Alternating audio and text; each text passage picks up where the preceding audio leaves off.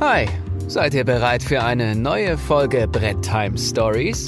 Der maßlose Brettspiel-Podcast aus dem Westflügel Remscheids und der Dunkelkammer Bochums. Mit Haider und dem Potti. Zwei Typen, die früher mal cool waren. Viel Vergnügen. Einen wunderschönen guten Tag, meine Freunde und Freundinnen. Äh, herzlich willkommen zu einer weiteren Folge Brett Time Stories mit mir, dem Pot Gamer alias Potti und meinem allseits bekannten und beliebten Helden der Presse, bekannt durch Funk und Fernsehen und den Printmedien, Danielowitsch Heidolinski. Wunderbarste Einleitung. Hit it! Na, na, na, na, na, na, na, na, na, na, na, na, na, na, na, na, na, na. Here comes the hot stepper, murderer. I'm the lyrical gangster, murderer. Pick up the crew in the day area, murderer. Still love you like that, murderer. Ich habe ein kleines Déjà-vu, ich weiß nicht warum. Ich begrüße dich, Potti. Ich begrüße unsere beiden lieben Gäste. Der Vorhang öffnet sich so langsam. Hallo. Bodari-Spiele in Form von David und Lisa. Herzlich willkommen. In der Haus. Ja, man muss dazu sagen, wir haben das Ganze quasi schon mal durchlaufen. Wir haben einen ungewollten Testlauf ohne Kamera gemacht, weil ich vergessen habe aufzunehmen. Einmal würde ich gerne mit Profis arbeiten. Ich bin nämlich anscheinend selber. Und Mann, das ist eine Generalprobe. Es ja, waren schöne zwei Stunden mit euch. War ganz witzig. Wir haben dann echt zwei Stunden gequatscht und am Ende haben wir uns quasi verabschiedet und dann habe ich gesagt, so, jetzt kann ich die Aufnahme beenden und habe gesehen, ich habe sie gar nicht erst gestartet. War super. Ich freue mich ja persönlich, dass wir nochmal miteinander quatschen. Das ist alles schön und gut. Aber das große Manko ist, ich habe dich so heftigst im Weiße, Weiße, Kennze, Kennze zerstört. Antworten in, in Millihundertstel Sekunde gegeben und kein Mensch weiß es. Kein Mensch wird sie, oder wir vier wissen es, aber, ja. siehste, aber ja. ich werde das auch wieder verlieren. Das ist einfach eine, ähm, eine Sorte. Ich habe was ganz Neues. Weißes, was ganz Neues. Ganz Neues. Okay. Dann habe ich ja vielleicht ja, eine Chance. Wir waren ja jetzt zweimal, ne? Kompletter Restart. Okay. okay, das ist cool. ja, Mensch, wollt ihr zwei jetzt nicht mal für die paar Leute, die euch noch nicht kennen, euch mal kurz vorstellen, wer seid ihr, was macht ihr und äh, was zum Teufel habt ihr mit uns zu tun? Ich habe das Gefühl, ich habe die Frage schon mal gehört. Deswegen habe ich versucht, noch mal ein bisschen was mit einzubauen mit dem am Ende. Ja, sehr gut. Ja, äh, ich bin David, das ist Lisa. Wir haben einen kleinen ähm, Brettspielverlag zusammen und haben so kleine Spiele wie Schnapp die Maps rausgebracht. Noch ein, zwei kleine andere Sachen und jetzt demnächst kommt unser großes Kickstarter-Projekt für Wutaki zu Kickstarter, nämlich äh, Jetzt drehen wir morgen, ich weiß nicht, wann das Video online also kommt. Also wenn das Video online geht, du kannst sagen, es kommt heute auf Kickstarter. es kommt heute auf Kickstarter. Ich bin quasi kurz davor, den Knopf zu drücken. Und ähm, ja, wir haben uns ein bisschen angebandelt mit den, mit den beiden Kanonen hier und äh, wir wurden eingeladen für den Podcast und dachten, ich am Start und sind hier zum zweiten Mal. Genau. Und auch wie beim ersten Mal erzähle ich nochmal, ähm, erzähle ich nochmal äh, so ein paar Soft Facts zu uns. Also David, Lisa, wir sind äh, ein, ein Liebespaar, äh, Lebensabschnittsgefährten, ähm, wie auch immer man das bezeichnen möchte. genau. Ähm, wir wohnen in Kassel, in der Mitte Deutschlands.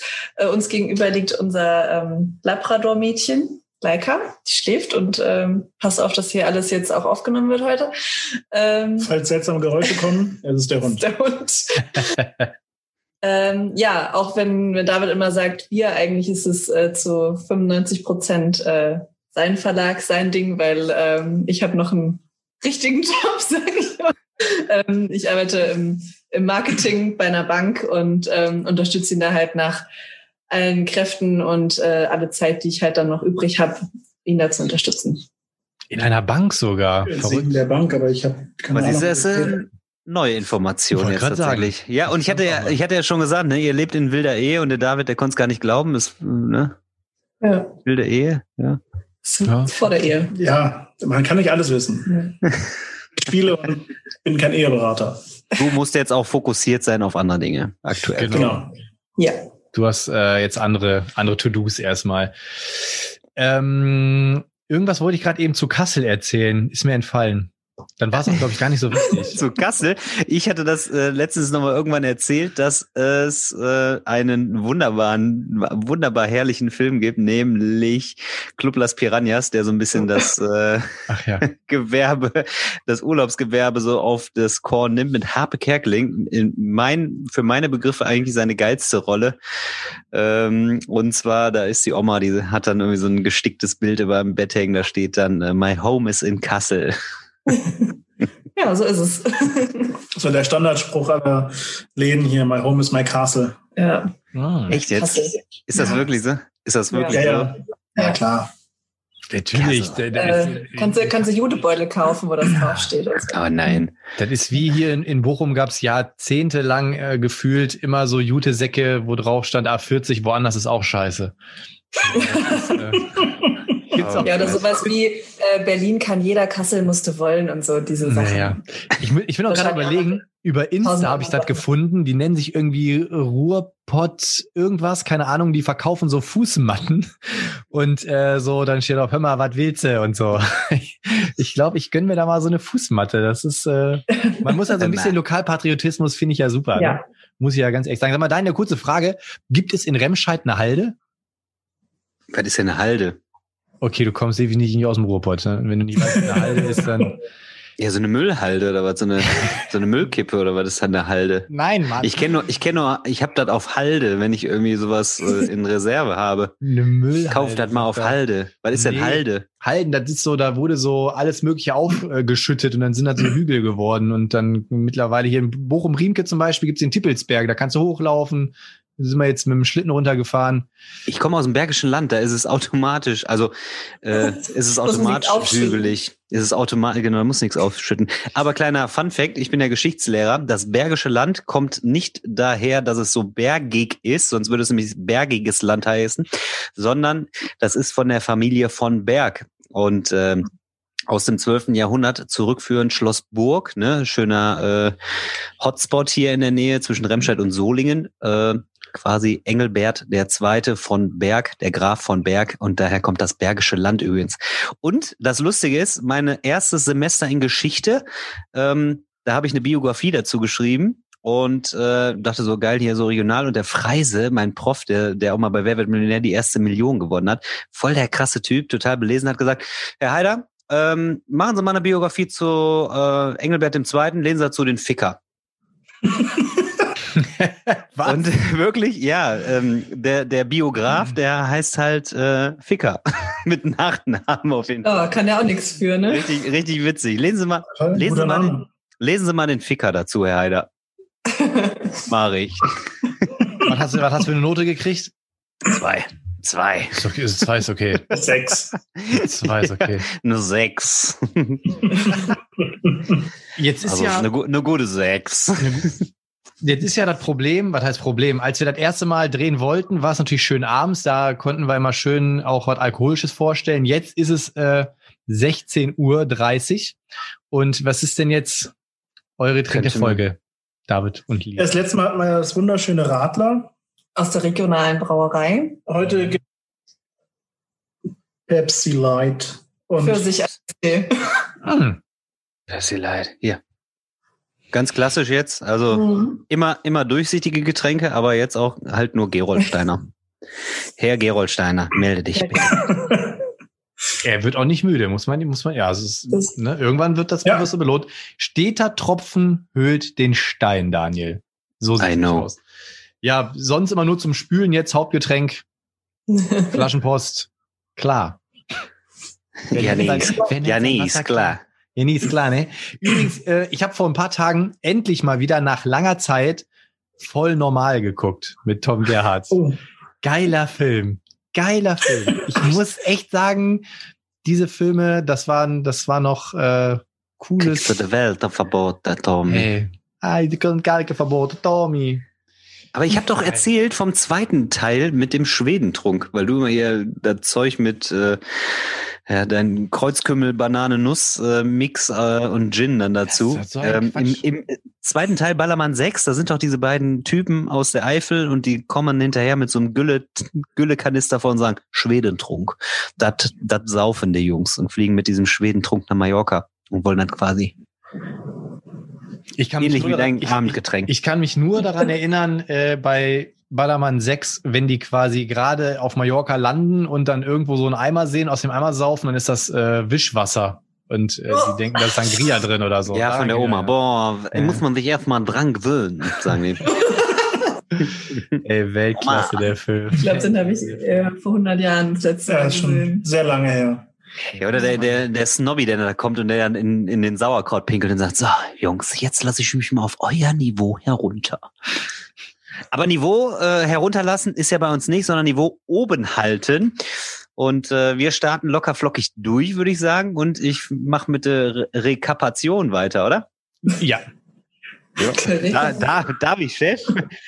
Ja, you, In der you can. letzten Folge haben wir ähm, ja ein paar härtere Themen, wollte ich schon fast sagen. Ist ja auch kein hartes Thema gewesen. Also wir, haben- wir haben tatsächlich irgendwie mal eine Folge rausgehauen, wo wir darüber gesprochen haben, was wir ähm, so alles gezockt haben seit Jahresbeginn. Alles selbstverständlich Corona-konform in äh, kleinsten äh, engen Kreisen auf jeden Fall und äh, haben dazu ein bisschen was geplaudert, auch Neuanschaffungen und sind quasi auch schon wieder ins Schwärmen gekommen. Kickstarter haben wir eigentlich auch wenig unterstützt in diesem Jahr, aber nichtsdestotrotz sind dann auch wieder alte, neue Schätzchen irgendwie eingezogen. Also das stirbt ja letzten Endes auch nie aus. Also äh, auch Spiele, die man dann auf einmal schnell in den Fokus setzt und am liebsten dann All-In haben will für 1778 Euro und haben dann letzten Endes nochmal ähm, von dir ein gewünschtes Thema beleuchtet, Potti, und zwar war das die ähm, Betrachtungsweise von verschiedenen YouTube-Kanälen, von äh, Herangehensweisen über die Führung eines äh, YouTube-Kanals, so, ähm, wo es letzten Endes darum ging, ähm, wie wird äh, jetzt so ein Spiel beworben oder dargestellt? Äh, ist ist die Herangehensweise so, dass ich dann spielintensiv äh, präsentiere oder ist das immer nur schnell die 78 neuen Neuheiten in die Kamera halten und äh, ein bloßes Abarbeiten von äh, Neuanschaffungen? Und ähm, da hatten wir ja schon mal gesagt, dass wir eigentlich in den Fokus setzen wollen, dass wir die Spiele lieben und äh, auch die Spiele wertschätzen, die wir haben. Und da ging es letzten Endes darum, werden die Spiele noch wertgeschätzt oder wird einfach nur schnell äh, hastig die nächste Neuheit in die Kamera gehalten, damit man dann irgendwie den nächsten Klick oder den drittnächsten Abonnenten dann erhält. Und ähm, ist halt eine zweischneidige Geschichte und ähm, gibt's viel für und wieder noch zu äh, berichten. Und da werden wir jetzt gleich sicherlich auch vor dem Hauptteil nochmal ein, zwei Worte drüber verlieren an der Stelle. Jo, der, der, einer der wenigen Vorteile dadurch, dass wir jetzt nochmal aufzeichnen, ist, dass sich in der Zwischenzeit noch ein paar Kommentare dazu gekommen sind. Man muss wirklich sagen, es wurde aber wirklich sehr, ähm, sehr rekommentiert. Also viele, viele Leute hatten da auf jeden Fall ihre Meinung zu. Es gab auch einen Kanal, der immer sehr positiv genannt worden ist. Äh, nicht nur einmal, sondern zwei, dreimal. Und im Großen und Ganzen hat man aber schon gemerkt, also es war witzig, ich wurde sogar angerufen und dann wurde gesagt, Mensch, Poddy, ey, ich habe jetzt hier gerade euren Podcast gehört und sehr, sehr emotionale Folge, ne? Aber ich wollte auch mal, hast du mal kurz fünf Minuten? So, und ja, ich sehe das auch so, ne? Das war irgendwie schon, also man hat schon gemerkt, auch das, was ich an Feedback bekommen habe, mich haben WhatsApp-Nachrichten erreicht, ich wurde irgendwie auf Insta angeschrieben, angerufen, äh, bei Facebook und so weiter. Also wirklich Leute, die gesagt haben, so Mensch, irgendwie ist das wirklich, wenn man das jetzt mal so nüchtern betrachtet, hat sich da echt viel getan und sowas. Und das spiegelte sich auch in den Kommentaren wieder. Das war, weil wir waren ja am Anfang so ein bisschen skeptisch. Der Daniel hatte ja auch schon Sorge, dass wir zu wenig über Brettspiele reden. Und ähm, irgendwie hat man schon das Gefühl, auch jetzt in den Kommentaren, dass da viele Leute ihre Meinung zu haben und äh, dass viele Leute das auch irgendwie wahrnehmen. Und ich lese jetzt einfach mal ein paar, paar vor. Wir werden jetzt nicht auf alle im Detail eingehen, einfach, dass wir so ein bisschen das Ganze streamline. Aber es gab schon, ich würde gerne so ein oder zwei Kommentare mehr vorlesen. Besprechen werden wir vielleicht so zwei, drei. Aber da waren schon viele, die mich irgendwie ähm, auch ein, zwei zum, zum Nachdenken so ein bisschen angeregt haben. Deswegen würde ich das ganz gerne machen. Und was ist, wenn mich alle emotional berühren und ansprechen? Dann darfst du kurz die Kamera ausmachen und äh, das Mikro bitte auch. Das ist frech. So, dann lesen wir also erster Kommentar von Killmister und zwar mir kommt es auch so vor, als wenn es immer mehr Kanäle gibt, die versuchen in kürzer Zeit möglichst viele Spiele in Klammern Ersteindrücke vorzustellen. Wahrscheinlich, weil sie den Anschein erwecken wollen, dass sie viel Ahnung haben, weil sie eben alles ausgetestet haben. Und auch ich finde, dass da die Emotion und die Liebe fehlt. Es geht nicht darum, jedes Spiel vorzustellen. Wichtiger ist, äh, ist es, dass die authentische Haltung von einzelnen Spielen rübergebracht wird. Egal, ob es nur einmal oder ganz oft gespielt wurde. Und da fällt mir Victoria Pater als Paradebeispiel ein.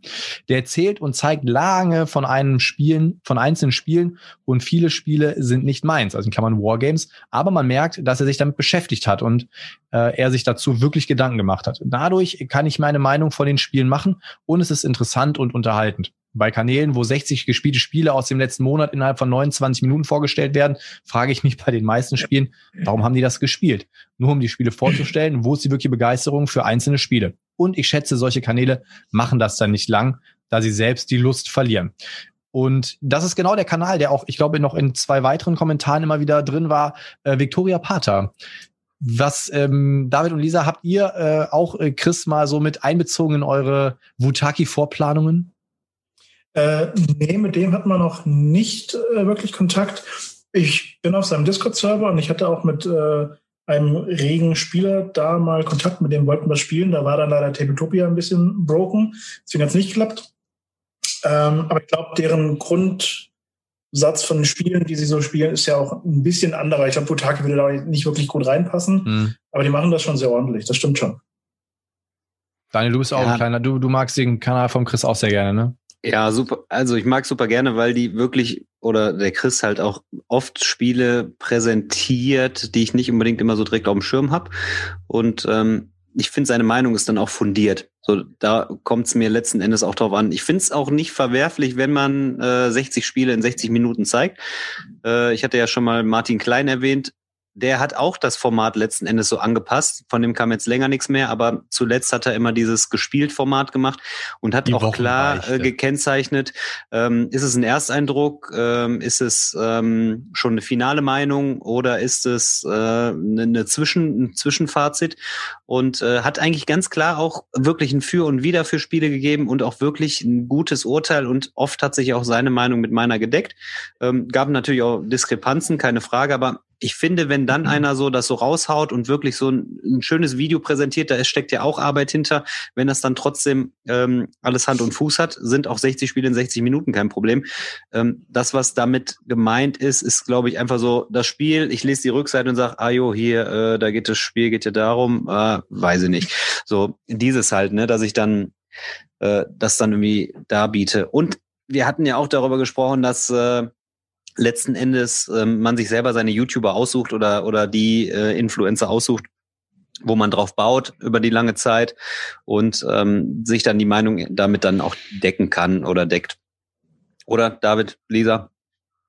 Ja, also ich glaube, das ist dann auch immer ein bisschen davon abhängig, was der Kanalbetreibende dann so für ein Ziel halt hat, ob es da jetzt ein bisschen drum geht, irgendwie ähm, also, also so Zahlen gesteuert, will ich jetzt äh, schnell viele Spiele präsentieren, will ich irgendwie eine größere Reichweite aufbauen, will ich mehr Klicks haben. Äh, das ist ja immer eine unterschiedliche Ausrichtung. Ähm, ist es vielleicht einfach das Format, möglichst viele Spiele in einer Stunde zu zeigen oder geht es halt darum, dann wirklich ein ähm, ja, einen ausführlichen Bericht äh, zu präsentieren oder halt auch eine, eine wirkliche Meinung, äh, wo man es dann vielleicht drei, vier Mal gespielt hat oder so. Ähm, und ich glaube, da muss man dann eben auch als der Konsument dann halt auch ein bisschen gucken, okay, was gucke ich mir jetzt an? Was ist meine Zielsetzung? Was will ich jetzt für eine Information von äh, demjenigen hier bekommen? Und ähm, ja, wie du schon sagst, ist so ein zweischneidiges Schwert. Kann man jetzt von mehreren Perspektiven beleuchten, kann man auch ähm, ja, sich drüber streiten. Ich glaube, das ist dann schon auch sehr individuell.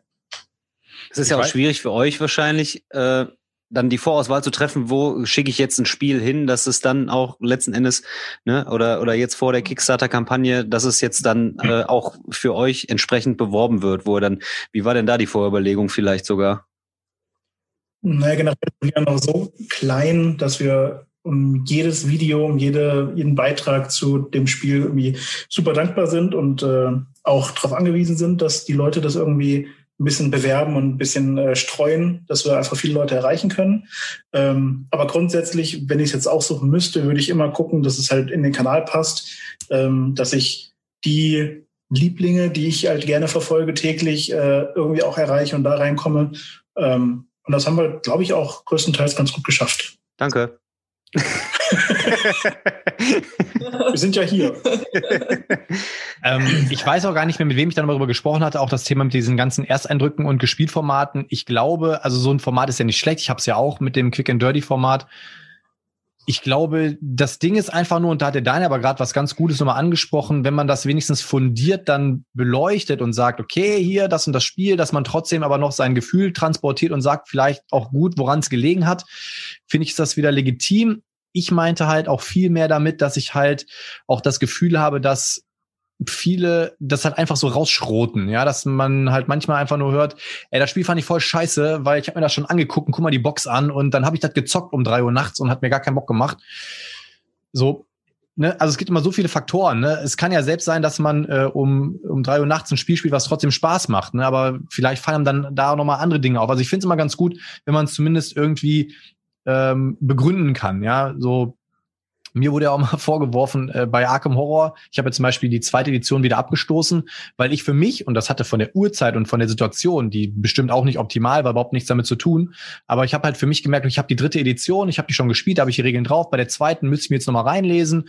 Ich fand halt an der einen oder anderen Stelle war es ein bisschen komplexer, wo ich fand, das war in der dritten vielleicht ein bisschen gestreamlined und dann habe ich für mich einfach entschieden, hey, es ist im Prinzip ähm, es ist Arkham Horror 2, Arkham dritte Edition. Ich brauche nur eine davon, ich brauche nicht beide. Und habe dann einfach entschieden, okay, die dritte habe ich jetzt schon länger. Ähm, die ist mir geläufig, dann muss ich mich da nicht in ein älteres System nochmal einarbeiten. Punkt. Ne? So, ist für mich dann eine legitime Erklärung, als wenn ich einfach sage, so, ey, irgendwie hat keinen Bock gemacht, weil klar, hätte ich das einfach gesagt, wäre es total blöd gewesen, weil habe ich um, um, keine Ahnung, schlecht vorbereitet gewesen, dann on the fly die Regeln und sowas. Ne? Natürlich habe ich das verkackt in dem Moment, aber das hatte nichts damit zu tun, dass ich dann gesagt habe, ich stoße das Spiel ab. Ne? So.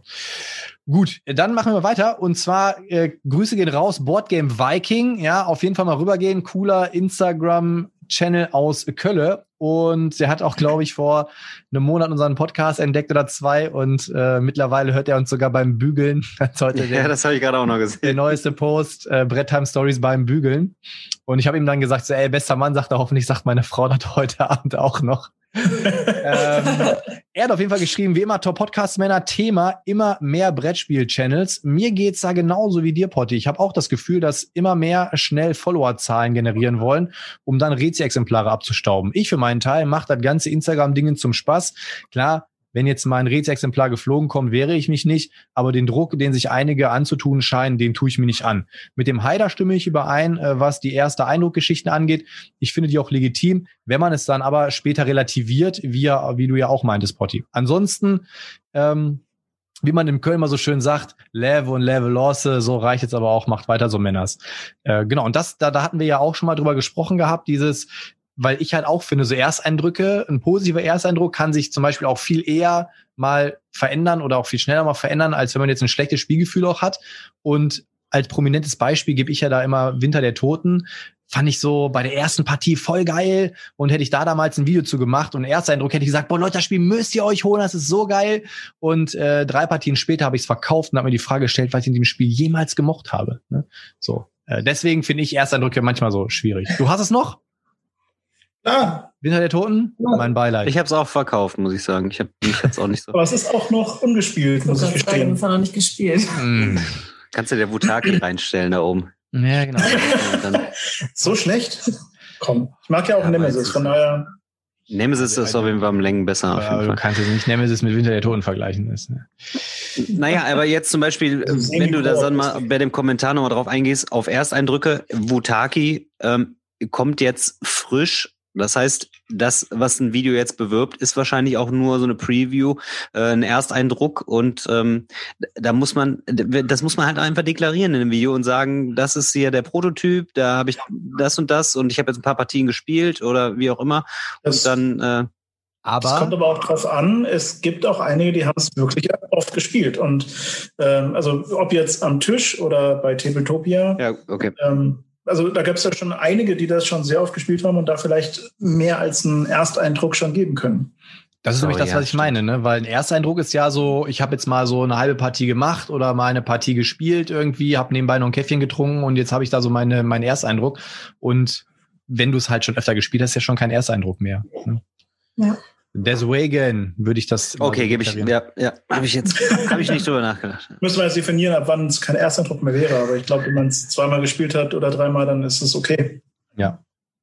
Ich meine, viele, viele Leute spielen ja ein Spiel fast nicht mehr mehr als viermal, fünfmal und dann muss das, also so im extremen Kreis, dann muss das nächste her. Es sei denn, es geht um Shadows of Brimstone, da zockt der Heiler jetzt nur noch. Ja, der, also Leute, großer Aufruf, wenn ihr Shadows of Brimstone Sachen verkaufen wollt, schreibt den Heider an. Der kauft alles, was mit Shadows of Brimstone zusammen. Es ist völlig krass. Ich kaufe nicht alles. Ich habe eigentlich nur noch eine Sache, die ich mir zulegen würde sonst. Aber das, was krass ist, diese ganzen Kickstarter-Exclusive-Charaktere, kriegst du nicht unter 50 Euro. Da frage ich mich. Brauch also die sind Mensch. nicht so krass ja, ein paar sind so interessant, aber die sind nicht so asymmetrisch, dass man die unbedingt brauchen würde und für 50 Euro schon mal gar nicht. Also wer sie mir, wer sie mir in einem äh, nicht frankierten Kuvert hinzukommen lassen will, 2,50 überweise ich euch. Nein, aber ja, kommt dann auch gar nicht in Frage dann so. Ich, ich brauche mein Geld nächste Woche für Butaki. Nee, diese Woche.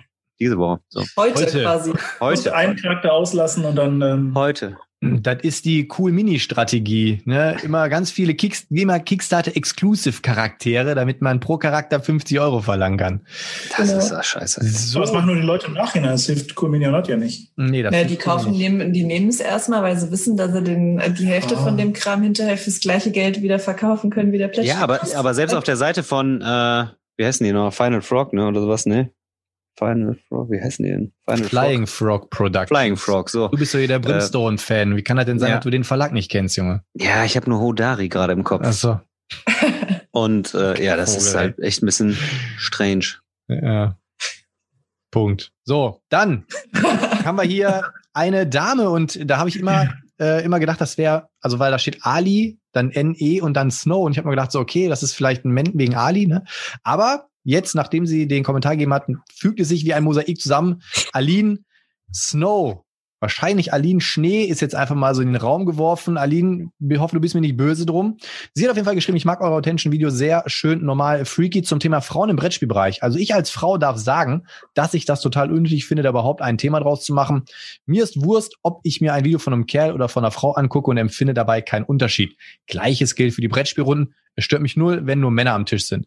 Ich wäre selbst nie auf den Gedanken gekommen, mich auf YouTube zu präsentieren. Ein Kumpel sagte mir vor Jahren, dass es doch viel zu wenige Frauen gibt und ob das nicht was für mich sei. Aber ich hätte absolut keinen Bock, mich in der Öffentlichkeit zu zeigen und mir den Druck der Klicks und Kommentare zu geben. Vielleicht geht es ja auch anderen Mädels so und daher gibt es nicht viele Brettspielerinnen in der Öffentlichkeit. Und auch als Frau finde ich eure Themen super. Eure Spielauswahl gibt's nicht in jedem Kanal. Gin, Football und heute sogar auch mal Snowboarden kurz angesprochen, top. Und wenn du mal Mega Civilization unter die Finger bekommst, da wäre ich dabei. Lisa, jetzt haben wir ja mal eine Frau anwesend. Yes. Wie siehst du das Thema denn, Frauen im Brettspielbereich? Gibt es zu wenige? Könnte es mehr geben? Mm, also ich muss gestehen, ich, ich konsumiere jetzt nicht so wahnsinnig viel ähm, YouTube-Kanäle. Äh, das kriege ich meistens nur so bei, bei David halt mit. Ähm, ich weiß, dass das natürlich sehr männerlastig ist und das ist auch bei uns, wenn wir spielen, bin ich oft die einzige Frau am Tisch. Ähm, ja, habe ich jetzt keinen, keinen, also ich persönlich habe da jetzt keinen Stress mit. Das äh, habe ich jetzt auch noch nie äh, zu spüren bekommen, dass das irgendwie ein Problem sein könnte oder dass die anderen Jungs es irgendwie, keine Ahnung, doof finden oder gut finden oder äh, keine Ahnung. Ähm, ich glaube, was ist so wie mit vielen Dingen, die halt von einem Geschlecht bestimmt sind. Also wenn ich äh, studiere Wirtschaftsinformatik, das heißt, ich bin auch die einzige Frau ähm, zwischen den Jungs. Äh, ich kenne das also, ähm, aber ich glaube, das ist halt ja mit vielen Dingen so. Es muss halt immer erstmal einer kommen oder eine jetzt in dem Fall, die sich halt traut, die das halt macht, die dann halt so als Vorbild vorangeht und sich das ein bisschen erkämpft vielleicht auch und ähm, wo dann halt vielleicht auch jetzt in dem Bereich dann vielleicht auch ein paar Mädels kommen und sagen, ja, hey, die macht das eigentlich ganz cool ähm, dann versucht es jetzt auch mal. Also das wäre so vielleicht eine Theorie, die, die da halt ist, also dass man immer erstmal so ein, so ein Role Model irgendwie braucht, ähm, die sich halt auch schon mal rangetraut hat, um zu sehen, das funktioniert. Und ähm, vielleicht kommen dann ja mit der Zeit auch noch ein paar nach. Ähm, es ist natürlich auch bei Mädels oft so, äh, dass es natürlich schnell auch über die Optik geht. Und ich glaube, da will man ja dann halt auch nicht landen. Man will ja dann halt für den Content irgendwie stehen und halt nicht, weil man jetzt eine Frau ist, weil man, keine Ahnung, blond ist, weil man vielleicht dann irgendwie mal einen Ausschnitt trägt oder keine Ahnung. Ich glaube, das geht dann halt in dem Bereich schon deutlich schneller, als äh, dass jetzt ein Mann kritisiert wird, weil er, keine Ahnung, immer eine Cappy trägt oder weiß ich nicht. Äh, also, ja, das, aber das passiert ja einfach nicht und das geht bei Frauen halt viel schneller und äh, ich glaube, das ist halt auch so was, wo also kann ich die Aline verstehen, wenn die halt sagt, ja, habe jetzt nicht so Bock, mich da ähm, in, in den Vordergrund zu stellen und mich da zu präsentieren weil das halt bei Frauen echt schnell dann halt über die Optik irgendwie funktioniert und dann wirst du halt wieder auf irgendwas reduziert, was du ja eigentlich gar nicht darstellen willst. Mhm. Ja, das ist tatsächlich, das ist, das ist wieder so eine zweischneidige Geschichte. Ich hatte das ja mal moniert mit Instagram. Das, ähm, ja. Du machst halt Video um Video oder äh, Bild um Bild, so besser. Und äh, dein Zuwachs ist so minimalst. Und dann hast du jemanden, der macht das äh, gerade mal zwei Monate, ist aber weiblich, hält sich mit Bildern da rein. Und das ist halt irgendwie dann Instagram ist ja so ein bisschen darauf ausgelegt, auch so, da, da scrollt man schnell mit der Optik durch und, und liked dann so ein Bild und da ist der Zuwachs natürlich schon äh, deutlich mehr. Und ähm, ich glaube, YouTube ist dann nochmal eine andere Basis und da gibt's halt wenig YouTuberinnen, ähm, und mir ist es tatsächlich auch völlig egal. Ich spiele super gerne mit Frauen und Männern und äh, ich guck, würde mir auch Frauen angucken oder gucke mir auch Männer an bei YouTube. Für mich zählt da halt der Inhalt und nicht äh, die Optik oder sowas in der Richtung, ne, wie es halt dargeboten ist an der Stelle. Ja. Also was ich halt finde, weil sie halt meinte, äh, dass man da eigentlich kein Thema draus machen soll. Ja. Hm, ich finde, ja, hat sie recht habe ich in unserem letzten Durchlauf, wo wir den nicht aufgezeigt haben, auch schon mal angesprochen gehabt. Ich finde aber, und leider ist es halt in der, in unserer Gesellschaft noch so verankert, dass viele Dinge halt einfach die eigentlich kein Thema sein sollten, aber auch noch ein Thema sind. Und wenn man natürlich jetzt mal guckt, ja. da, da geht es um äh, Führungsperson, äh, Führungspositionen, da geht es um ähm, Gehälter und so weiter und so fort. Und auch wenn der oder oder wenn wir jetzt in einer Blase leben, wo auch das Thema Gleichberechtigung und sowas halt für uns ist das normal irgendwie, ne? Wir würden jetzt sagen so pff, ist für uns kein Thema, aber leider ist es an sehr vielen Stellen noch ein Thema, in bestimmten Berufsfeldern zum Beispiel, äh, wo Frauen immer noch hart zu kämpfen haben und so weiter, wo irgendwie immer noch irgendwelche alteingesessenen ähm, Vollspacken meinen, nur weil sie irgendwie einen Schwanz zwischen den Beinen hängen haben, sind sie der Nabel der Welt. Und äh, das ist halt, deswegen ist es leider ein Thema, obwohl es nicht sein sollte, da gebe ich der Aline auch vollkommen recht. Aber ich finde, äh, man muss also es, es bringt, glaube ich, jetzt nichts irgendwie super offensiv äh, permanent dagegen vorzugehen, aber es ist schon allen mitgeholfen, wenn man zumindest merkt, dass man dafür vielleicht an der anderen Stelle mal ein bisschen sensibler sein sollte oder vielleicht auch mal so Stück für Stück dafür die Menschen sensibilisiert. Äh, das ist wie mit, äh, keine Ahnung, Mülltrennung und Plastikmüll, ja. Ähm, wenn ich natürlich immer denke, ja, äh, ist kein Thema, scheiße ich drauf, ob ich jetzt was ändern kann, dann ändert's ja nichts. Und vielleicht reicht es einfach schon, wenn man ab und zu mal so ein bisschen darauf hinweist oder das mal zum Thema macht, dass man einfach mal drüber nachdenkt und sagt so, yo, jetzt wo du es sagst, fällt mir das auch auf. Ne? Also ich bin da selber ganz groß drin. Ich meine, wir dürfen da nicht vergessen, dass viele unserer Verhaltensweisen auch in unseren Genen drin sind und so weiter. Und man muss halt was dagegen machen, damit man sie halt auch ablegen kann. Ne? Und deswegen fand ich es einfach wichtig, das Thema mal anzusprechen. Ich gebe euch vollkommen recht, sollte eigentlich kein Thema sein, aber ist mir auf jeden Fall aufgefallen. Mhm. So, dann habe ich noch zweieinhalb Kommentare. Ashkin Pete hat gesagt, ich denke, Heil hat es auf den Punkt gebracht, der intelligente Brettspiel-Hobbyist weiß, wo er wie zu filtern hat.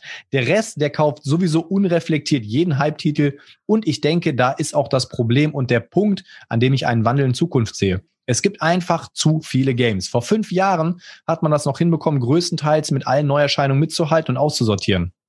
Das geht heute nicht mehr. Da muss man akzeptieren ähm, und im Umkehrschluss seinen Geschmack, die Spielauswahl schärfen. Dann brauchst du auch keine Massen an YouTubern mit schlechtem Content. Aber ist bei so vielen in den Medien, die Leute gönnen sich halt lieber die Fastfood-Information, als sich anzustrengen. Ne, Daniel? Äh, ich bin auch da dass ich, dass ich mich natürlich von Dingen auch leiten lasse und ich bin auch ein Werbeopfer bei ganz vielen Dingen, keine Frage. Aber nichtsdestotrotz reflektiere ich mich immer wieder selber und habe auch den Blick auf andere Dinge.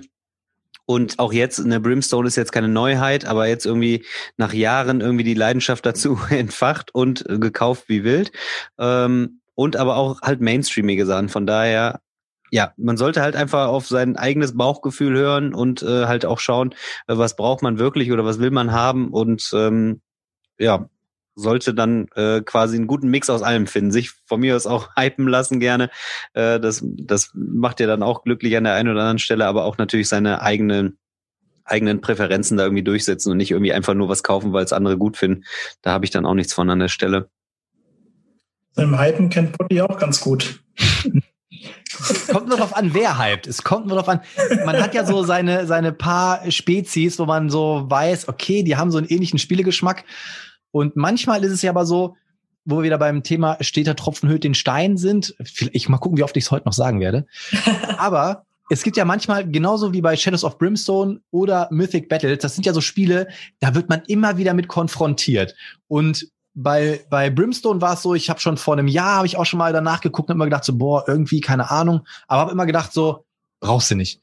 Bei Mythic Battles habe ich immer gesagt, ah, ich bin ja kein Skirmisher, wieder nur so Miniaturen, brauchst du nicht. So, und dann hast halt irgendwann so ein Haider, so eine Flachzange, der plötzlich morgens aufwacht, ja, äh, und irgendwie aus dem Bett fällt, mit dem Kopf gegen die Wand knallt und ich denk so, Alter, ich brauche Shadows of Brimstone und sich dann irgendwie äh, für 700 Euro Brimstone-Sachen kauft und plötzlich ist da so ein Potti, der auf dem Klo sitzt, ein Handy in der Hand hat und dann kommt vom Heider, Alter, ich habe mir Shadows of Brimstone geholt. Ja, okay, hole ich mir jetzt auch. genauso, wie, genauso wie der David, äh, der dann, David ist ja auch immer ganz groß da drin, der, der macht das ja so subtil. Dann bist du so in der Gruppe und plötzlich kommt dann einfach so eine Nachricht, ähm, Entschuldigung, ich wollte nur mal fragen, will einer von euch durch Zufall in Mythic Battles Pantheon mal abgeben? so und äh, dann äh, ist damit der Stein schon ins Rollen gebracht und in dem Moment habe ich es schon quasi schon bestellt, ja, da oben in den ganzen Meer. Du hast du Alter, eskalierst Schwede. natürlich immer direkt komplett, ja. äh, der, ihr müsst wissen, der David ist auch einer von den ganz schlauen Leuten. Der hat sich ja dann auch äh, zum Beispiel bei Death May Die, ja, sich die Unspeakable Box direkt noch mitgegönnt. Ja, ähm, ja. ja wenn schon, denn schon, ne?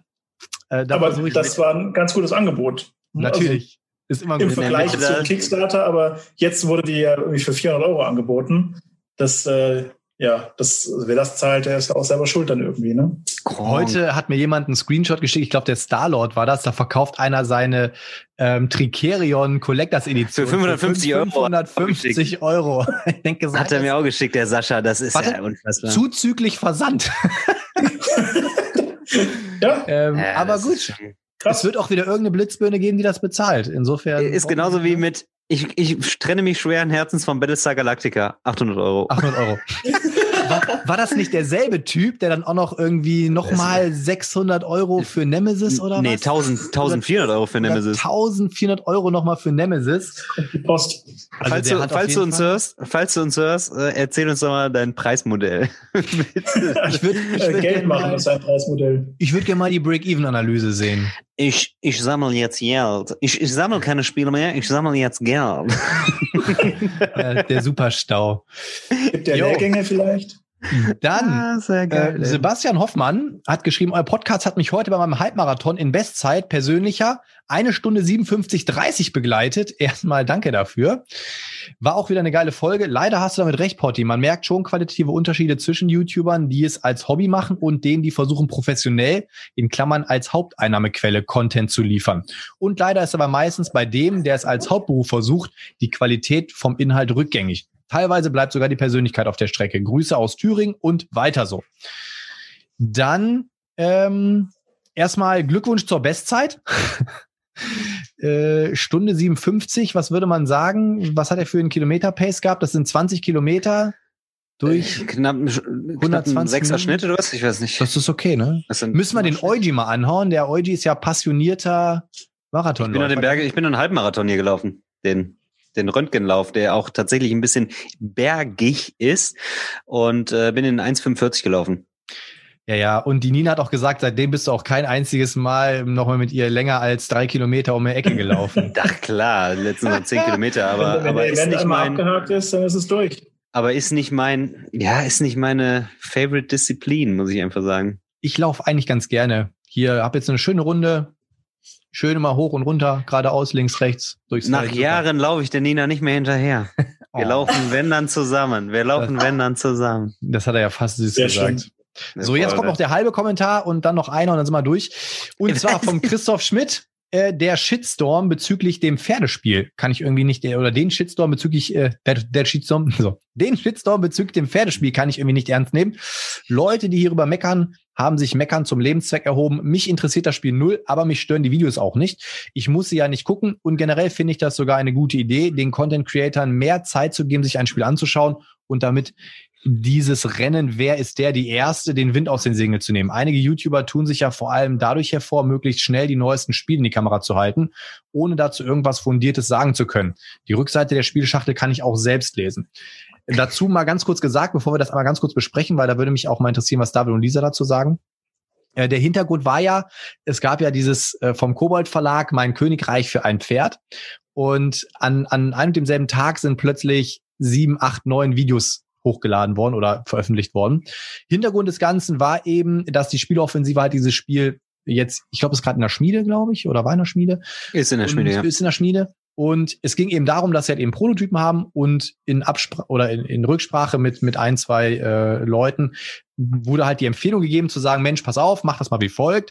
Ähm, mach, eine, mach einen, äh, einen Cut, dass du sagst, hey, ab, also vor dem so und so vielten Februar darf kein Video kommen, damit eben nicht dieses passiert, dass irgendwie andere YouTuber sich benachteiligt fühlen, dass andere das vielleicht früher kriegen und dass dann der ein erstes Video macht und so weiter. Und das hat dann natürlich für Aufsehen gesorgt, denn das Ganze ist ja nicht nur positiv wahrgenommen worden. Es gab ein paar Leute, die halt dann äh, das so gewertet haben, als ob das jetzt so eine Marketingkampagne ist und weiß der Geier was, obwohl es eigentlich nur gut gemeint war. Und äh, das darauf hat er jetzt eben nochmal den Kommentar bezogen. Ähm, vielleicht mal für euch, David und Lisa, Könnt ihr das nachvollziehen, dass der Schritt so gemacht wurde? Und wenn ja, was, was haltet ihr von so einem Schritt? Ähm, an sich kann ich es vollkommen nachvollziehen. Ähm, der, der Gedanke dahinter war ja, dass, wie du schon gesagt hast, die YouTuber alle gleich lang Zeit haben, ähm, bis zum Stichtag quasi Video zu produzieren und sich nicht stressen müssen, und, um der Erste zu sein, wie du auch schon gesagt hast. Das war der Hauptgedanke dahinter. Natürlich sollte es dann auch an diesem Tag sicherlich im Hintergedanken irgendwie Boom machen und alle Leute sollten dieses Spiel halt sehen, was auch funktioniert hat, ähm, was bei den Zuschauern vielleicht nicht ganz so positiv in der Masse ankam, weil sie das Gefühl hatten, irgendwie da so, weiß nicht, dass, dass die YouTuber benutzt werden oder instrumentalisiert werden für das. Ähm, aber ich meine, es ist, ich finde das eine, eine faire Sache, dass äh, da nicht jeder YouTuber das an dem Tag genau hochladen muss ähm, ist auch klar. Und an sich finde ich es gut. Ich meine, Stonemeyer Games, der macht das ja auch so. Und ähm, kann ich nachvollziehen, dass das gemacht wird. Naja, und ja. sie hätten auch nicht alle am gleichen Tag starten müssen. Also sie ja. hätten ja, also man hätte ja auch jetzt für sich selbst entscheiden können, okay, ich könnte zwar jetzt schon am 12., aber ich mache erst am 18., weil dann ist, äh, gehe ich nicht in, dem, in der großen Welle halt unter. Ähm, aber scheinbar ist dann doch die, äh, der Antrieb, da irgendwie gleich mit vorne dabei zu sein, dann größer. Also ich meine, ich habe es auch gesehen, dass äh, von sechs, sieben Leuten das Video kam, habe mir sowas gedacht und dachte mir, ja, okay, dann ist es da. Sieht nach Familienspiel aus, das Cover war geil, finde ich immer noch geil. Ähm, habe mir jetzt auch nicht weiter angeguckt und war okay für mich. Also hat mich jetzt weder gestört noch angesprochen. Ihr habt es in unserem nicht veröffentlichten Take so schön formuliert, so, so ein Grundrauschen wäre eigentlich cool gewesen, ne, dass halt irgendwie Content permanent kommt, ne, wenn so die erste genau. Welle weg ist, dass es so aufrechterhalten wird. Kann man mhm. natürlich nicht vorschreiben. Man kann jetzt nicht sagen, hey, du darfst am so und so viel, dann hast du ja wieder das Problem.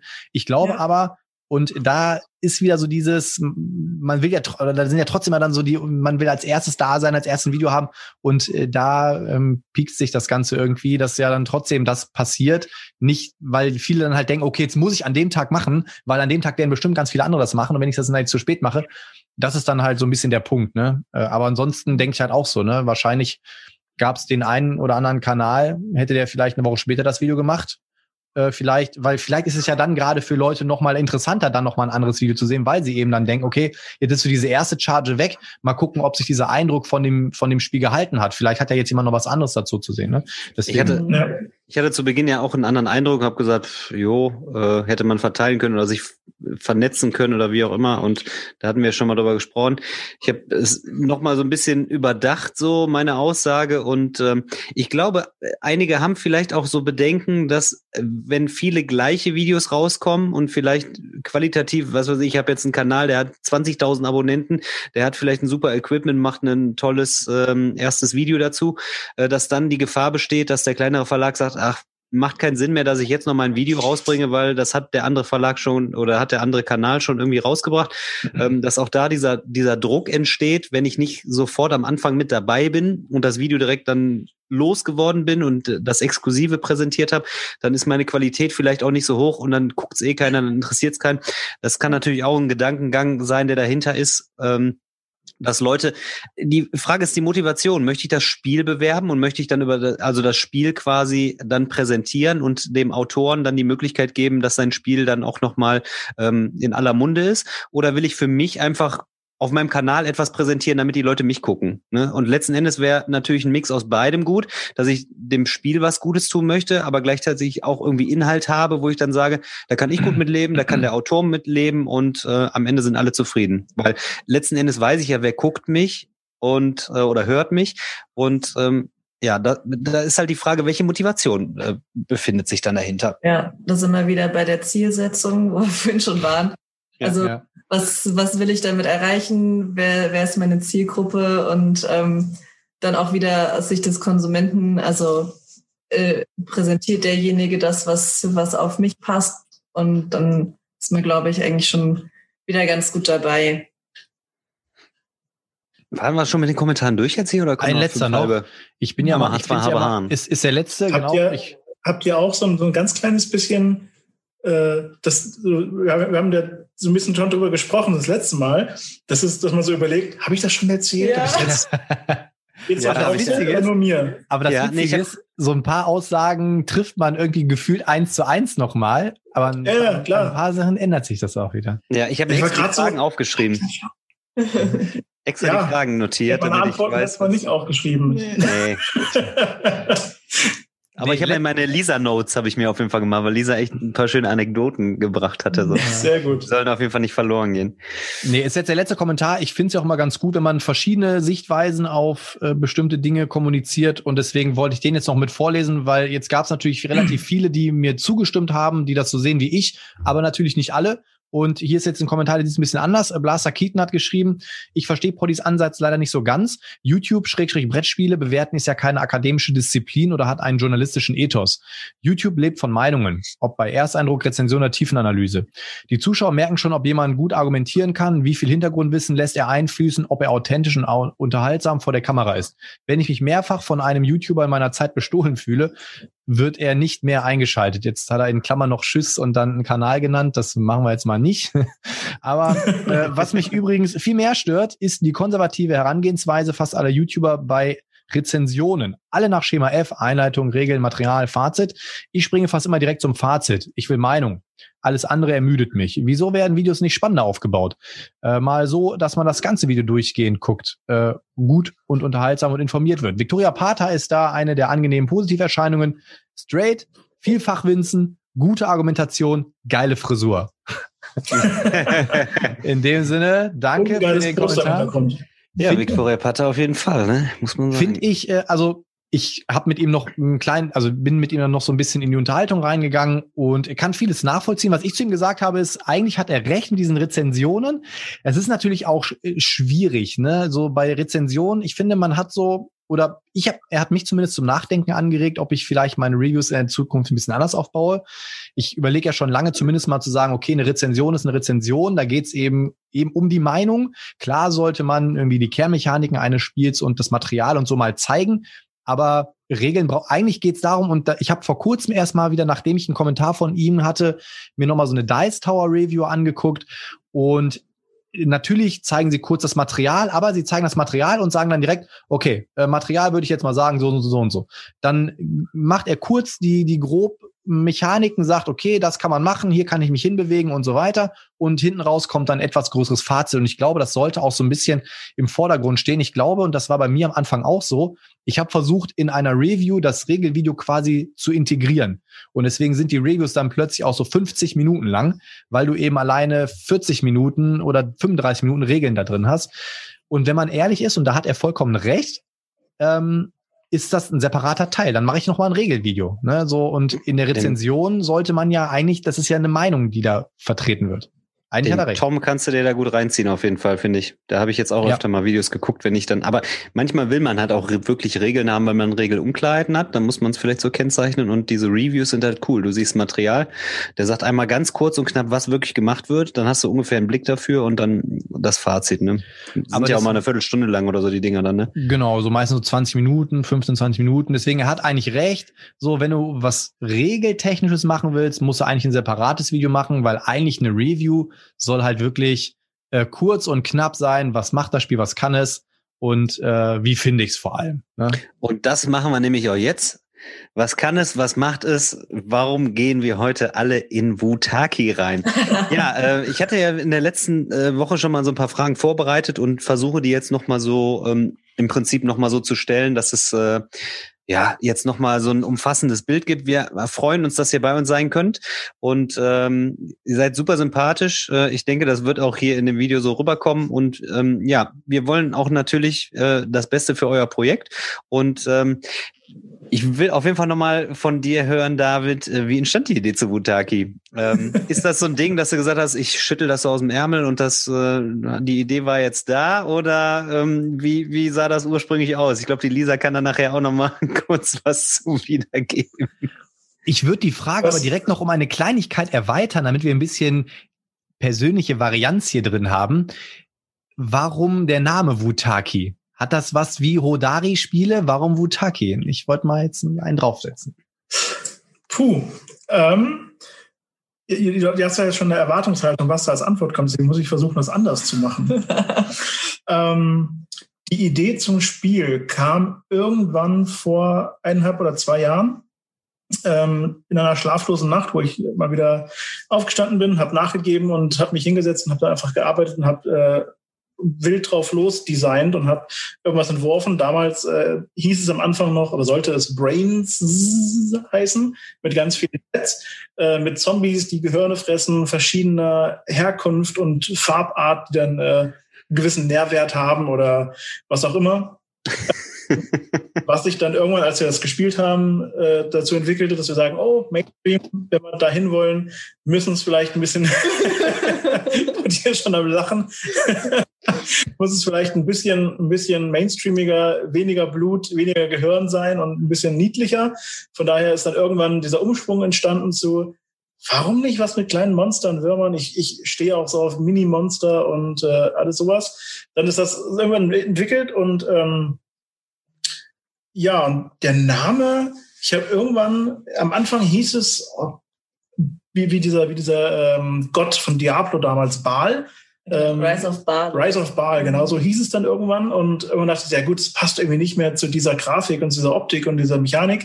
Äh, da muss was Neues her. Und dann habe ich wirklich einfach geguckt, äh, was klingt denn ganz nett in mehreren Sprachen. Also ohne, dass man in der Sprache eine Referenz dazu hat. Und dann kam ich auf irgendwann verschiedene Namen und die habe ich gegoogelt und bei Wutaki habe ich einfach nichts finden können, außer irgendeinen afrikanischen Song bei YouTube in den Tiefen. Also wenn ihr mal nach Wutaki bei YouTube sucht, äh, irgendwo ist so ein Song. Ich habe ihn nie angehört. Ich weiß gar nicht, ob er gut oder schlecht ist, aber ähm, der ist da. Äh, und das habe ich nichts dazu gefunden. Spiele-Soundtrack.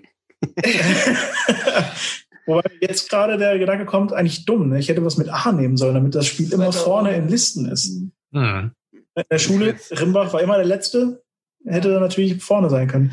Ja. Ei, ei, ei, äh, so als ähm, Außenbeobachtung, wie seine Ideen zustande kommen. Äh, ich versuche das immer noch zu ergründen. Mir äh, jetzt hat sich mir noch nicht erschlossen, wie das passiert. Ähm, es passiert eigentlich meistens so, keine Ahnung, wir, wir gehen spazieren, wir sind im Hund draußen, äh, wir essen, wir stehen morgens auf in irgendeiner total belanglosen Situation. Kommt so, ich habe mir übrigens überlegt, wie wäre es, wenn man ein Spiel macht mit Zombies Klammer auf, Zombies ist immer erstmal die Grundausstattung. Also es geht immer los mit, es sind Zombies dabei. Gar nicht immer. Sehr oft. Habe ich aber gehört. Das ist eine gute Ausgangslage. Ja, ist immer erstmal ähm, sind Zombies da und äh, dann ja, und dann mit Gehirnen und dann das Akademikerhirn und dann das, keine Ahnung, Bauarbeiterhirn und dann sind die verschieden gewertet und dann sind die, der eine ist nahrhafter als das andere und keine Ahnung. Und dann äh, so geht es dann los und dann sind aber am Anfang dann immer nur, und das ist jetzt vorgestern oder so erst wieder gefunden, einfach nur weiße Zettel, wo dann ein roter Punkt drauf ist, das ist dann die eine Kategorie, ein blauer Punkt ist die andere Kategorie. Und so hat sich das irgendwie entwickelt und mit Wutaki genauso. Ich frage den immer so, wie kommst du da drauf? Keine Ahnung, kommt, ist einfach da. Ich, also finde ich, ich finde es ähm, bemerkenswert, diese, also ich bin da immer so sehr verkopft und ähm, kann da nicht so loslassen. Also mit diesen Designs, er fängt einfach an und malt es einfach und dann kommt es einfach da raus und ich keine Ahnung, wie er das macht. Aber Bevor die Frage kommt zum Design, wie das Design entstanden ist, ähm, ich eigentlich mit äh, dem wunderbaren Künstler The Miko zusammenarbeiten. Ich, ich weiß, dass die Frage kommt, deswegen sage ich es gleich. Und äh, das hat ein bisschen zu lange gedauert für, für meine Verhältnisse. Und dann habe ich immer gesagt, gut, ich fange einfach an, so Platzhalter zu malen, damit er weiß, in welche Richtung es geht. Und äh, dann ist das irgendwo ein bisschen auseinandergegangen, jetzt nicht negativ, sondern einfach zeitlich. Ähm, da war ein bisschen zu busy. Und dann sind diese Platzhalter immer ausgereifter geworden und daraus hat sich dann quasi die heutige Grafik von Butaki entwickelt. Und ich bin auch mittlerweile sehr, sehr froh, dass das so passiert ist. Und äh, könnte es mir auch jetzt quasi gar nicht mehr anders vorstellen, obwohl ich seine Grafiken immer noch mega geil finde und hoffe, dass das irgendwann in Zukunft auch mal ähm, stattfindet, so eine Zusammenarbeit. Aber ähm, ja, bin ich sehr froh und da ist halt auch schön, dass ich da auch nie einen Plan habe. Also ich setze mich einfach nur hin, habe jetzt gerade wieder was für die Kampagne gemalt, ähm, hint, hint, und ähm, setze mich hin und habe so, so ein ganz grobes Ziel, wo das hin soll. Und äh, dann fange ich an, dann kommen welche Formen und dann denke ich, ja, was passt jetzt in die Lücke? Und dann machst du da irgendwas und auf einmal machst du irgendwie, irgendwie Texturen oder sonst was, Farben drüber und dann auf passt das hast, du- meistens. hast du ein Schaf mit Spinnenbeinen und Alienaugen.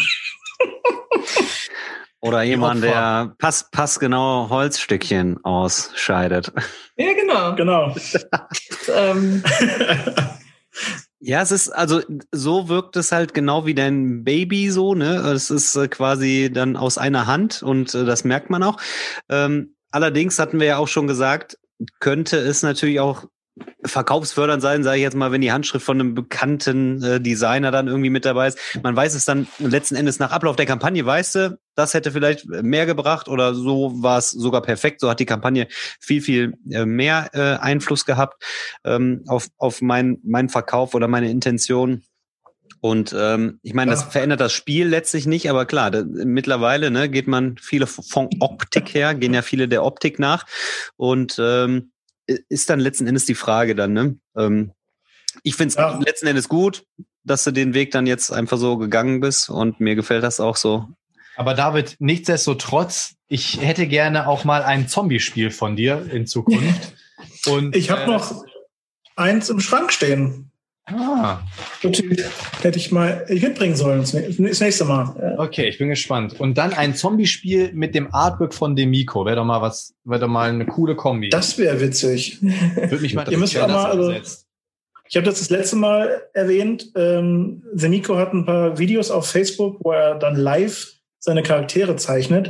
Und wenn man sieht, mit welcher Leichtigkeit der so einen Charakter entwirft und äh, wie lange es dauert, so einen Charakter bei ihm umzusetzen, das ist der Wahnsinn. Also der hat seinen Stil einfach durch und durch gefunden und es ist so schön, das, dem zuzugucken. Kann ich nur empfehlen. Ja, ich habe direkt nochmal, direkt, ich, ich baller direkt weiter los auf euch. Ähm, äh, wir wollten ja letzten Endes nicht nur jetzt sagen, ach komm, mach mal ein bisschen Werbung für Butaki, sondern der, der Gedanke dahinter, dass ihr bei uns zu Gast seid, ist natürlich folgender. Ähm, es gibt sicherlich auch Sorgen und Nöte, ne? Und wir haben ja im Vorfeld darüber gesprochen und über deine schlaflosen Nächte und äh, dass auch so die Aufregung so langsam steigt. Und du bist natürlich da auch kein abgeklärter Riesenmogul, der sagt, entweder finanzieren die Leute das oder ich mache die Tasche auf und dann schüttel ich das selber aus dem Ärmel und dann mache ich das halt trotzdem. Das heißt, da steckt ja auch ähm, was ex Existenzielles dann dahinter. Und ähm, das ist, denke ich, spannend. Das ist nicht nur spannend jetzt äh, für uns, jetzt, die wir das hier hören, sondern, oder beziehungsweise die ihr auch draußen zuhört, sondern es gibt sicherlich auch den einen oder anderen, der sagt, ich würde gerne mal ein Spiel rausbringen. Was bedarf es denn überhaupt mit so einer Kampagne? Und ähm, was muss ich denn überhaupt bedenken? Und gerade jetzt so Europa mit Brexit und so, ähm, könnt ihr da nochmal irgendwie eure Eindrücke dann wiedergeben an der Stelle? Mhm. äh, wie du gerade schon gemeint hast, äh, es ist auf jeden Fall viel zu tun. Man sieht es mir eventuell auch an. Ich habe so ein bisschen Schlafzimmerblick. Ich gucke, man sieht da sich selbst und ich gucke immer mal hin und denke so, schielst du gerade? ähm, also jetzt gerade bin ich auch relativ müde. Die letzten ähm, Monate waren super anstrengend, auch sehr belohnend, weil ich das einfach mit vielen Leuten testen konnte und mit vielen Leuten in, in Kontakt gekommen bin. Und da bin ich sehr dankbar drum, dass das so abgelaufen ist. Ähm, aber natürlich hängt, ich meine, ihr habt ja mit, mit vielen Autoren schon gesprochen, auch mit vielen Einzelkämpfern, ähm, hängt da natürlich super viel Arbeit drin. Man muss A, erstmal ein, gutes Spiel machen. Dann musst du das irgendwie entweder selbst designen oder designen lassen. Dann musst du gucken, okay, wo lasse ich das produzieren? Was kostet mich das überhaupt? Ist es überhaupt realistisch, dass ich das hinkriege? Ähm, wie verschicke ich das Zeug? Also Fulfillment-Thema. Äh, Gerade Deutschland ist dann ein Thema weltweit. Zoll, Einfuhrbedingungen, solche ganzen Geschichten. Ähm, dann irgendwie auch diese Kampagne aufzubauen. Ich bin jetzt seit, ich weiß gar nicht, ich müsste lügen, zwei Monaten. Nee, ich glaube, seit September gibt's die Freepage Free und seitdem bin ich da dran, diese Kampagne aufzubauen. Ähm, und jetzt gerade in den letzten zwei, drei Monaten natürlich noch heftiger, als grafisch umzustellen und so. Ähm, dann natürlich versuchen, Prototypen herzustellen, die Leute zu finden, die das, sich das angucken wollen. Das ist auch erstmal gar nicht so leicht, ähm, das rumzuschicken, zu kommunizieren, dass du dann auch wirklich ein paar aussagekräftige Videos hast, die dem geneigten Bäcker vielleicht nochmal sagen, hey, das ist cool oder das ist was für dich oder das ist nichts für dich. Das ist ja auch wichtig, mhm. dass man das äh, zeigt. Ähm, ja, also das hängt echt viel, viel dran und allein auch überall eine BGG zu gucken, in Foren zu gucken, äh, bei YouTube, irgendwie, wenn der Potti ein schönes Video zu deinem Spiel macht, muss natürlich immer wieder mal ähm, in das Video reingucken, ob da jemand was kommentiert hat, wo du selber ähm, was zu sagen möchtest. Ähm, ich, unzählige Sachen, die man da beachten muss. Allein dann auch die Kalkulation, was kostet dich das Spiel? Was musst du einnehmen? Was kannst du den Leuten auch bieten bei Kickstarter als Stretch Goals? Und also was ist interessant? Was bietet Mehrwert? Ähm, was kann man sich leisten? In welchen Stufen muss das dann laufen und so? Ja, also da gehört eine ganze Menge dazu. Ich habe auch sehr viel gelernt in den letzten Monaten, äh, was das ganze Thema betrifft. Und ich glaube, ich werde auch immer noch weiter dazulernen und hoffe, dass ich weiter dazulernen werde.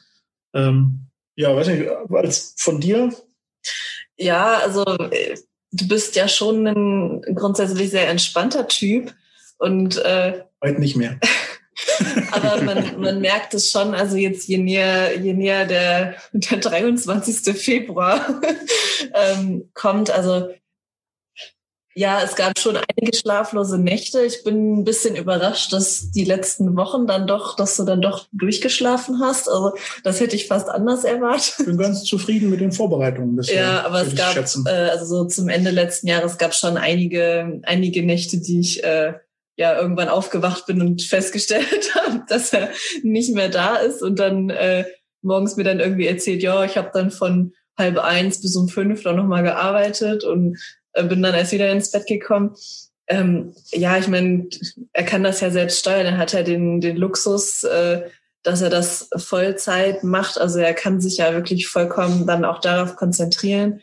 Ähm, ja, aber ich finde es immer ein bisschen, ein bisschen witzig, wenn man anderen Leuten, also so außenstehenden, jetzt so Freunde, Familie, die jetzt mit dem ganzen Brettspielthema vielleicht nicht so wahnsinnig viel zu tun haben und auch das ganze Kickstarter-Konstrukt jetzt so kennen, wenn man dann erzählt, ja, ähm, mein Freund, der macht äh, Brettspiele und dann, ach ja, ach cool und hm, und was macht er denn und ach zeichnet er das auch, aha. Und dann hört es aber ja bei den meisten eigentlich auf, also so dieses Ganze, was hinten dran steht, also was du ja gerade auch gesagt hast. Ja, das Verständnis ist dann nicht ganz so. Ja, aber das ist halt groß. halt total, also ich weiß noch, du hast, glaube ich, dich zwei Wochen lang damit beschäftigt, wie äh, die Einfuhrbestimmungen in verschiedenen Ländern sind, um den Versand irgendwie halbwegs realistisch zu kalkulieren.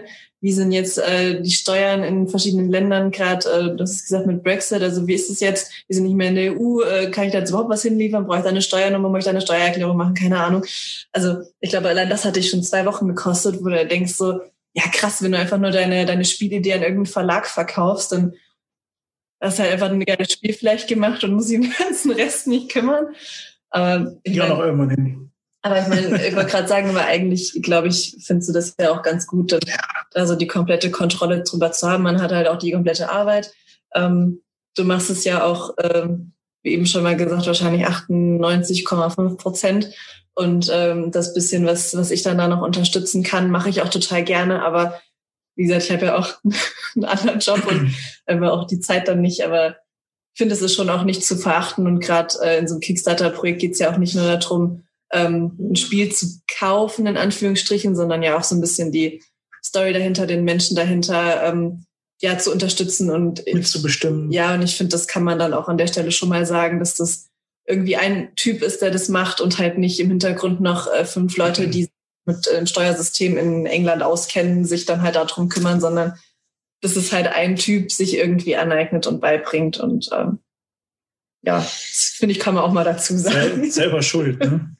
Aber war das denn alles immer so Learning by Doing oder es gibt ja zum Beispiel Jamie Steckmeyer hat ja auch so ein schönes Buch geschrieben, auch über Kickstarter und sowas. Ne? Habt ihr das irgendwie mit in deine ganze Steht auch da oben. Steht auch da oben, okay. Also hast du dich auch im Vorfeld. Also es gibt ja mal so manche Menschen, die sind ganz groß da drin, auch irgendwie ins kalte Wasser zu springen und denken, ah, ich mach einfach mal. Äh, es gibt Menschen, die versuchen sich da vorher irgendwie so ein bisschen abzusichern und mal zu gucken, okay, vielleicht, worauf muss ich achten und so. Es gibt ja auch, äh, die Godots haben ja auch dieses Kickstarter-Austausch Deutschland zum Beispiel ins Leben gerufen, diese Facebook-Seite, wo einem, wo ich persönlich finde, dass da den Leuten schon gut weitergeholfen wird. Da ist sehr viel konstruktiver und positiver Umgang auch. Ähm, zu welcher Sorte Mensch würdest, du- würdest du oder würdet ihr euch jetzt zählen? Eher so die Intuitiven oder eher äh, safe vor erstmal vorbereiten? Ich bin auf jeden Fall Typ ins kalte Wasser springen und Mit Anlauf. Learning by Doing und äh, Autodidakt ohne Ende. Ähm, ich meine, so habe so hab ich angefangen ne, mit Schnapp die Möpse. Da kam mir die Idee irgendwann mit Freunden gespielt und dann äh, gesagt, ja klar, suchst dir halt einen Produzenten, bringst das Spiel auf Amazon und wirst schon verkaufen, ohne jetzt in irgendeiner Art und Weise drüber nachgedacht zu haben, dass das ähm, nicht der Fall sein könnte oder dass man da einfach Sachen beachten muss, ne? dass du dann einen Steuerberater brauchst und äh, Buchhaltung machen musst und all diesen ganzen Kram. Ähm, einfach angefangen und dann irgendwann so, oh, äh, ja, äh, nächster Step und nächster Step und nächster Step. Und ähm, je mehr man da natürlich einsteigt, desto mehr versuche ich, äh, das zu umgehen, indem ich mich im Vorhinein erkundige und äh, versuche mich halt auch mit anderen auszutauschen, gerade mit den Godots. Äh, mit Stefan und Andreas bin ich in regen Kontakt und äh, gerade in der Kickstarter-Austauschgruppe Deutschland bei Facebook äh, bin ich auch drin. Super Gruppe, kann ich jedem nur empfehlen, der plant, ein Spiel rauszubringen. Ähm, da kriegt man wirklich, also was heißt rauszubringen, bei Kickstarter rauszubringen. Ähm, da kriegt man wirklich sehr viel Hilfe angeboten. Und ähm, ja, also gerade der Austausch ist super wichtig, aber ich bin auf jeden Fall die Kategorie erstmal machen und dann denken, manchmal. Hm, Und Daniel, du so? Du nix gerade, planst auch schon ein Spiel auf Kickstarter rauszubringen? Nee, das, ich, man hört auch jetzt wieder raus, dass das äh, viel Akribie ist. Und äh, es gibt ja auch Außenstehende, die sagen, ach, du hast so viele Brettspiele, willst nicht auch mal ein Spiel rausbringen? Und dann, ja, also das, was ich so an Ideen schon mal habe, so wo ich denke, oh, die Mechanik mit der wäre total geil. Also die Zeiten sind vorbei. Das gibt es halt tatsächlich alles. Und so kreativ wäre ich jetzt auch nicht, dass ich sage, ich bringe da jetzt irgendwie was. Ich beneide halt die Leute, die dann irgendwas rausbringen, man sagt, geil, ey, das ist eigentlich voll, das Spiel ist total stimmig und am Ende ist es auch fertig. Und ja, krass. Ganz logisch, dass man es so macht, aber der Weg dahin ist natürlich nicht mal eben so. Und ich finde, gerade wenn man merkt, dass ein Spiel gut balanciert ist, dass stimmig ist und alle Eventualitäten irgendwie abgedeckt sind und keine Fragen mehr offen sind am Ende nach 100 Partien, ähm, dann weiß man, man hat ein gutes Spiel designt und äh, der Weg dahin ist aber nicht mal eben so mit einem Fingerschnipp, ne? Und das ist halt die große Kunst. Ja, und vor allem, äh, was du auch gerade gesagt hast, mir jetzt vor ein paar Tagen auch mal aufgefallen, so bestimmte Mechaniken. Also im, gefühlt existiert ja irgendwie schon alles, auch wenn es wahrscheinlich noch nicht der Fall ist. Aber es fällt den Leuten ja auch auf, wenn du Sachen, sag ich mal, adaptierst. Ne? Jetzt wieder das Beispiel, weil ich mir vor kurzem halt von Tom Wessel die Review zu Munchkin Dungeon angeguckt habe. Und der, das, also eins zu eins sagt er so, ja, also hier zum Beispiel das äh, Fantasy Flight, ne, hier haben sie genauso mit den Würfeln wie bei Fantasy Flight und sowas, ja, kennt man ja und so, ne. Also das ist ja, und man muss ja auch gleichzeitig irgendwie dann immer auch vorsichtig sein, wenn man jetzt irgendwas macht, was vielleicht auch schon irgendwo gibt, äh, dann ist ja mal relativ schnell, das heißt so, ah, hier, guck mal, da wird wieder nur jemand kopiert oder sowas. Ne? Ich glaube, da muss man auch äh, eine ganz coole Mitte dann auch irgendwie finden, dass man ja irgendwie was hat, was vielleicht irgendwo innovativ ist, ähm, oder irgendwas, selbst wenn es nicht innovativ ist, dass es ja trotzdem so strukturiert ist, dass irgendwie Bock macht und dass die Leute dann halt sagen so, ey, finde ich geil. Ne? Ähm, weil du hast es ja schon ein paar Mal auch gesagt, so, ich meine, Butaki ist halt in seiner in seiner Kernform ein Worker Placement Spiel. So, ne, wenn man es jetzt nur darauf betrachten würde, würde man sagen, okay, da gibt's äh, 20.000 Stück von.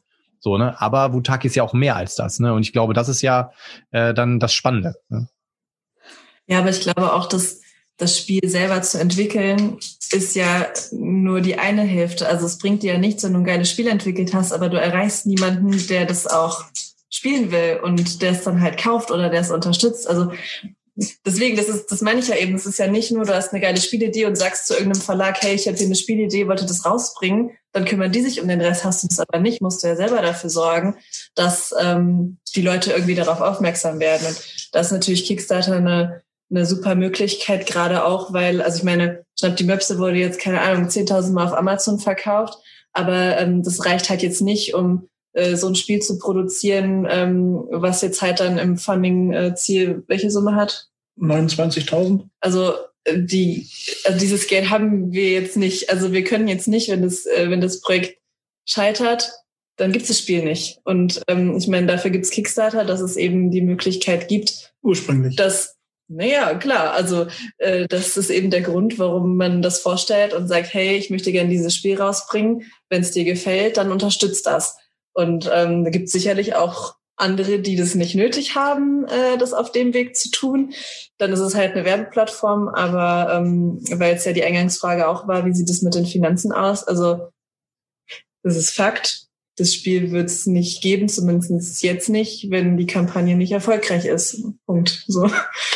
Das äh, kann man ja immer transparent so sagen. Die Frau der klaren Worte. Ja, also ganz ehrlich, das ist für alles immer eine, eine Marketingblase und ich meine, ich bin ja vom Fach, ich weiß ja, wie das läuft, aber äh, am Ende des Tages muss man halt auch so transparent sein und ähm, dann mal die Hosen runterlassen und sagen, ja, es ist nun mal so, es kostet viel Geld und ähm, eigentlich ist es ja allen auch das immer wert. Also wenn ich mir angucke, was ja alles so im Schrank steht, was dafür Geld bezahlt wird, scheint das ja nicht das Problem du zu weißt sein. Du weißt, das kostet 10 Euro. Ja, ja, ist klar.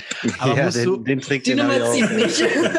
aber musst du damit auch manchmal einfangen? Also wir Männer, wir neigen ja immer dazu, Kinder zu werden und kleine Jungs zu werden und äh, sagt David dann manchmal so, ey, und jetzt äh, habe ich mir überlegt, jetzt können wir ja dann das Inlay aus Holz machen und dann habe ich noch so Metallmünzen rein und so. Äh, musst du ihn dann manchmal einfangen und sagen, so, ja, alles schön und gut, aber hast du auch mal gerechnet, ob das von der Kohle hinkommt oder ähm, hat er das schon ganz Ja. gut im Griff? Äh, Ja, sowohl als auch. Also im Grunde ist er da schon sehr vorsichtig und ähm, will das auch schon irgendwie in trockenen Tüchern haben. Und äh, auf der anderen Seite weiß er ja aber auch, wie Kickstarter funktioniert. Ne? Und dann musst du halt das Funding-Ziel schnell erreichen und ja trotzdem hinten raus noch irgendwelche geilen Stretch-Goals dann irgendwie haben und so. Und klar war relativ schnell für ihn auch klar, das soll ein geiles Spiel werden mit, mit geilen Ich glaub, Komponenten. er meint eher, was ich so kaufe. Zeug. das heißt, Nee, nee, nee. Ach so, Also ähm, habe ich es falsch verstanden, sorry. Also klar, er möchte schon, dass das ein, erstmal eine gute Qualität hat und dass die Leute natürlich auch was, was Geiles für ihr Geld bekommen.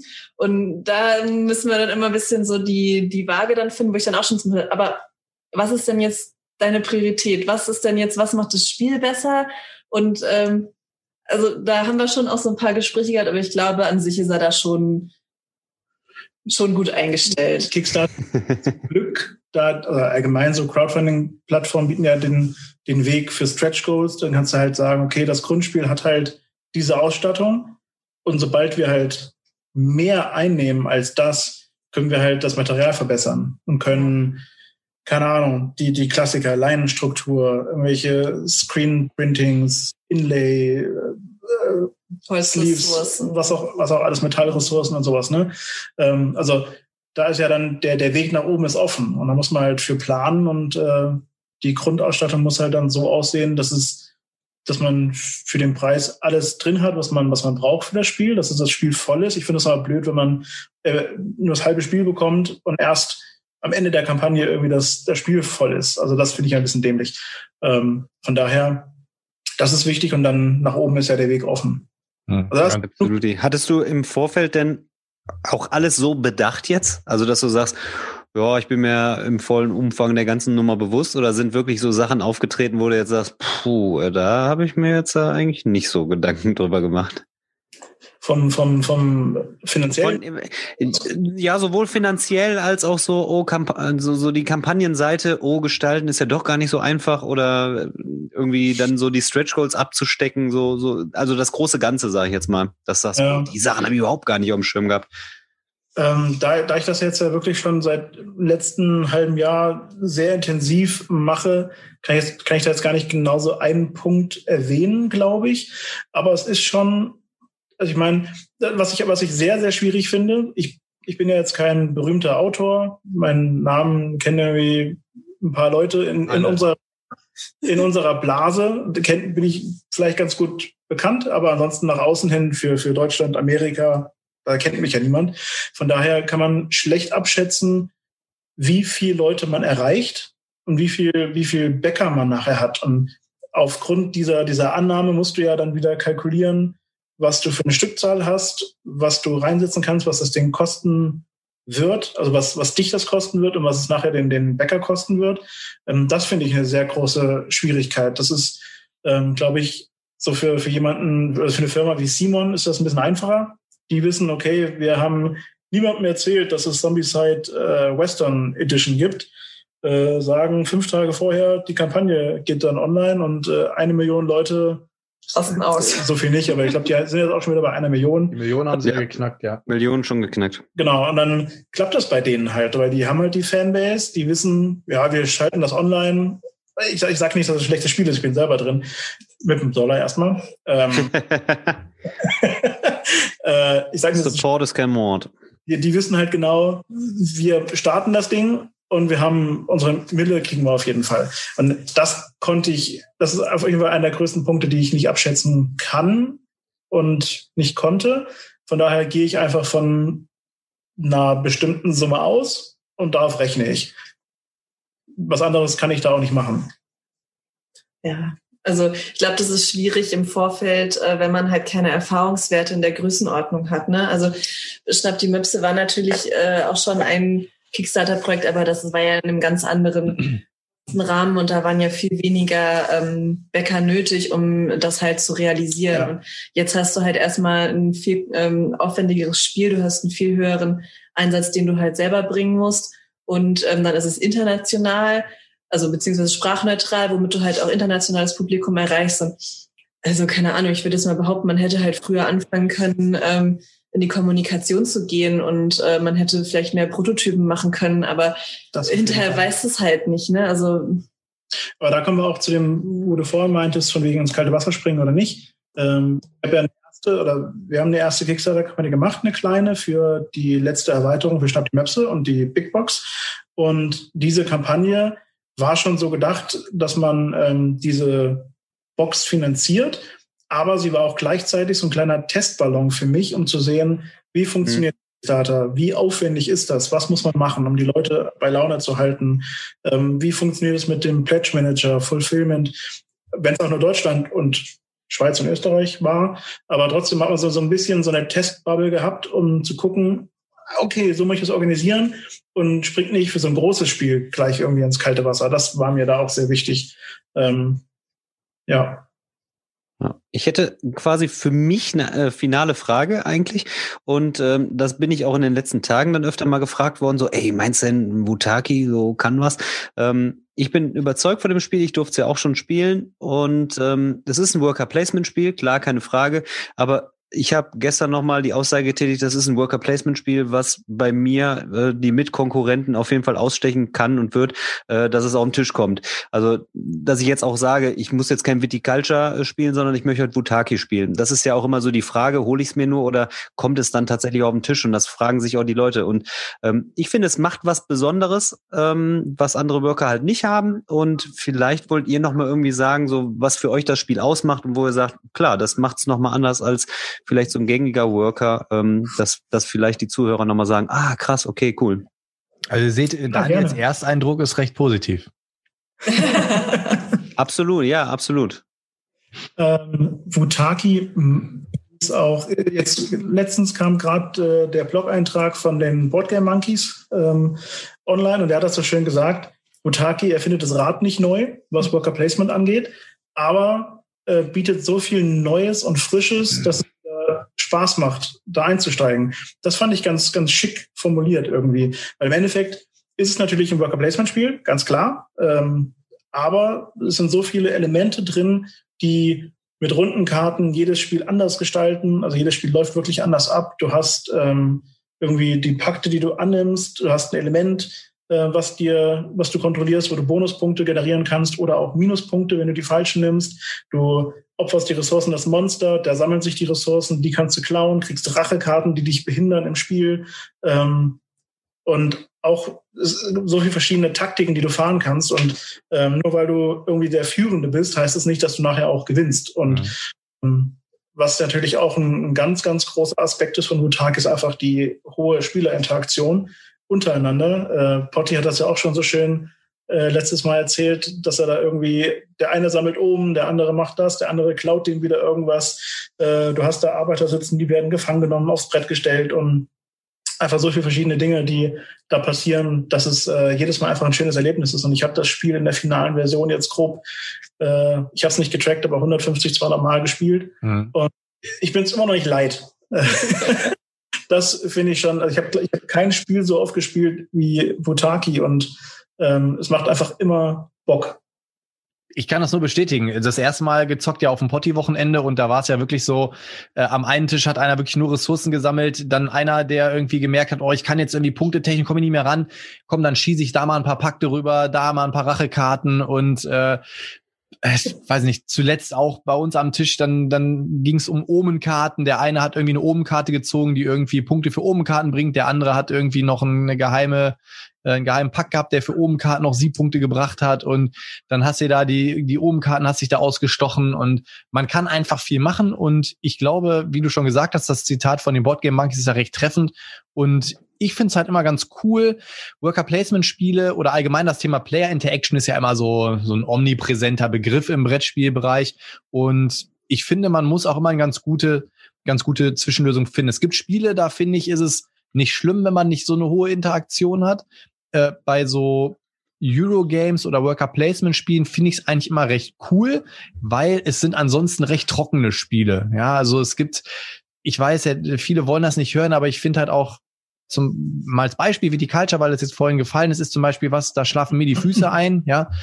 Und bei Wutaki ist halt wirklich so, du kannst ja, du kannst auf so viele Art und Weisen spielen und du kannst ja einfach auch so auf die Eier gehen, wenn du das möchtest. Ne? Also muss ja nicht. Ne? Wenn du Leute hast, die jetzt sagen genau. so, oh ja, ich finde es ganz schön hier so ein bisschen mal. Wie oft, wie oft hattest du denn nochmal Viticulture ne? gespielt? Wie viel, wie viel Mal? Äh, mittlerweile insgesamt habe ich es viermal gespielt.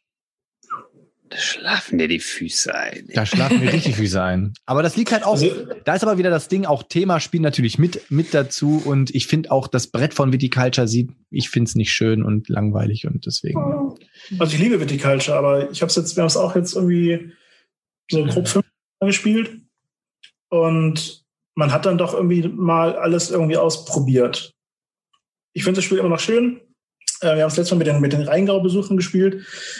Ähm, war, war nicht Falle, nee, das aber nicht. so einfach mit, mit Tuscany natürlich ist es schon ein super Spiel, aber ähm, Tuscany ist wirklich super und da gibt's ja auch, auch tatsächlich so Karten, die auch so einem so ein bisschen so äh, so so ärgern oder so, ne? Dass ja, du genau. sagst, die anderen und und diesen Effekt, das ist schon ganz cool eigentlich dann. Ja, aber jetzt bin ich an so einem Punkt, wo ich erstmal Viticulture Pause brauche.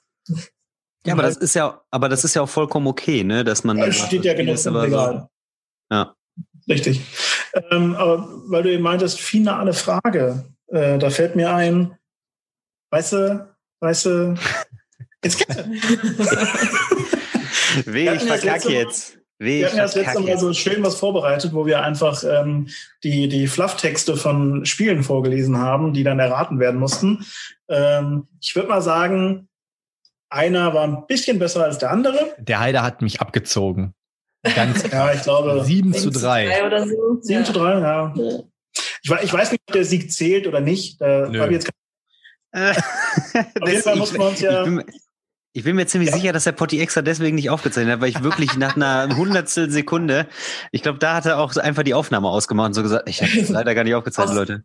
Ja, ja, du, war, du warst auch echt heiß gelaufen. Sagen. Das war ziemlich geil. Hat Spaß gemacht. Deswegen muss man uns ja kurzerhand was Neues überlegen, weil wenn wir im Podcast eingeladen sind, müssen wir ja auch was liefern, sonst äh, darf man ja nicht teilnehmen. So steht es im Vertrag. Mhm. Ähm, von daher habe ich mir was Neues ausgedacht. Äh, Lisa sieht die Bilder auch zum ersten Mal. Und zwar, ähm, wir werden euch die Box, das Cover des Spiels beschreiben mit unseren Worten. Und ihr müsst raten, welches Spiel das ist. Potti, Cool. sag nicht schon wieder, dass du schlecht darin bist. Ich bin in sowas die absolute Niete, ey. Das, es tut mir leid, aber da musst du jetzt durch. Ich brauche Ähm, da immer viel zu viele Hinweise. Beim Daniel sagst du so, okay, auf der Box ist ein Miepel. Dann sagt der Daniel direkt, das ist Barrage. Habe ich sofort gesehen, weil ich habe das gestern noch gelesen in Ja. der Anleitung mit der Nina und äh, richtig. Der Flufftext von Barrage, der hat mich wirklich überrascht, dass er das wusste. Das war echt krass. Aber wir fangen einfach an. Wir gucken mal, wie es läuft, Potti. Wir schauen mal. Mach dich frei, atme tief durch und vor allem die Zuschauer zu Hause, die es- zu Hause, die es nur hören können, wunderbar mitraten. Ähm, ich würde aber sagen, wir machen das abwechselnd. Wir fangen an. Okay, das erste Spiel. Potti. Barrage. Leider nicht. ähm, ich würde auch wieder sagen, ihr habt nur einen einzigen Tipp, also nicht zu schnell. Okay. Die ganze Box ist schwarz. Kingdom- Kingdom Death Monster. Äh, siehst du, dass ich. Ich wollte, Ich bei mir ist das das so, ich wollte wenigstens noch einen zweiten Hinweis haben. Ich hatte es auch im Kopf, aber ich hatte zwei Boxen im Kopf. Und dann habe ich gedacht, zweiter Hinweis, Ja, das wird Das schon war- wieder, das wird schon wieder was ich nichts. geben konnte. Das ist schon mal 1-0 für den Haider. Aber das, das nächste erzählt euch Lisa. Also diese Box ist nicht schwarz. Es ist ein Kreis in der Mitte, der ist sehr präsent. Da drinnen steht der Name. Die Tsuguyumi. Das ist schon mal ein Punkt für den Potti. Ja. Ist nämlich falsch. Also Aber Potti darf ja nochmal ja, genau. Also die Box ist weiß und ähm, für einen halben Bonuspunkt. auch nur äh, weiß und eine weitere Farbe, die der Kreis trägt. Sind äh, Gebäude zu sehen, ein Baum an der Seite. Weißt du Der? Titel hat vier Buchstaben. Scheiße, dann weiß ich's. Der Titel hat vier War in der Spieleoffensive. Dann ist Jedo. Ja. Daniel, du bist nicht dran. Jetzt lass mich doch auch mal, du warst schon Also, raus. Man, man sieht genau Nicht. nichts. Das Überstreiten ist Ah. nicht. Ja. Okay. ja. okay. 1-1.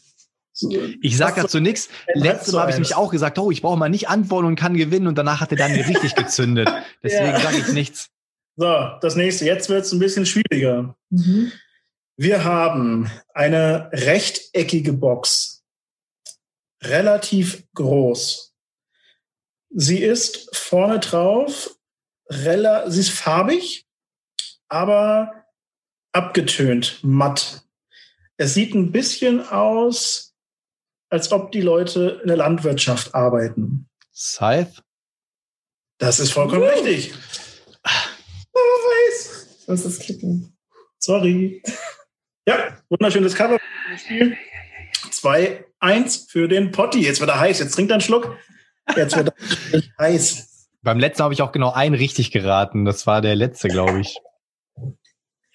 Okay, nächstes Spiel. Ähm, das Cover ist äh, horizontal in drei Teile geteilt. Der obere und untere Teil zeigt so eine rötliche Landschaft, so einen rötlichen Untergrund. Und im mittleren Teil ist ein Bild zu sehen. Ähm, hinten sind so ein paar Berge, so ein paar Krater. Sind auf der rechten Seite zwei Personen. Der eine kniet, Der andere steht und schaut so ein bisschen in die Ferne. So ein bisschen. Ähm, Terraforming Mars. Yes. Das ist richtig. Oh, ja. Das ist toll. Das läuft doch. Das ist spannend. Rennen. Ja. Okay, alles klar. Das, das fiel heute schon mal. Ich bin, ich bin sehr gespannt. Ich bin sehr gespannt. Und zwar ist ein sehr wildes Cover. Sehr, sehr wild. Ähm, außenrum ist es eigentlich sehr rot gehalten. Im oberen Drittel ist der Schriftzug in einem leichten Bogen aufgedruckt in weiß mit Kontur. Ähm, in der Mitte sind sehr viele Figuren zu sehen. Die prügeln sich, die schießen, die schlagen um sich. Wir sehen relativ viel Blut. Wir sehen abgetrennte Köpfe, blutige Baseballschläger. Blutige Es ist- Zombicide? Zombicide! Hey. Ich kenn's Cover nicht. Ich, ich, ich, also das einzige, das einzige Spiel, wo ich mir jetzt vorher hätte vorstellen können, dass irgendwo mit einem Baseballschläger einen Kopf abgeschlagen wird, ist Zombicide. Otti, 3-2. yeah. Okay. Zumindest bin ich nicht schlechter als beim letzten Mal. Das Wir ist haben zehn Stück vorbereitet. Halbzeit.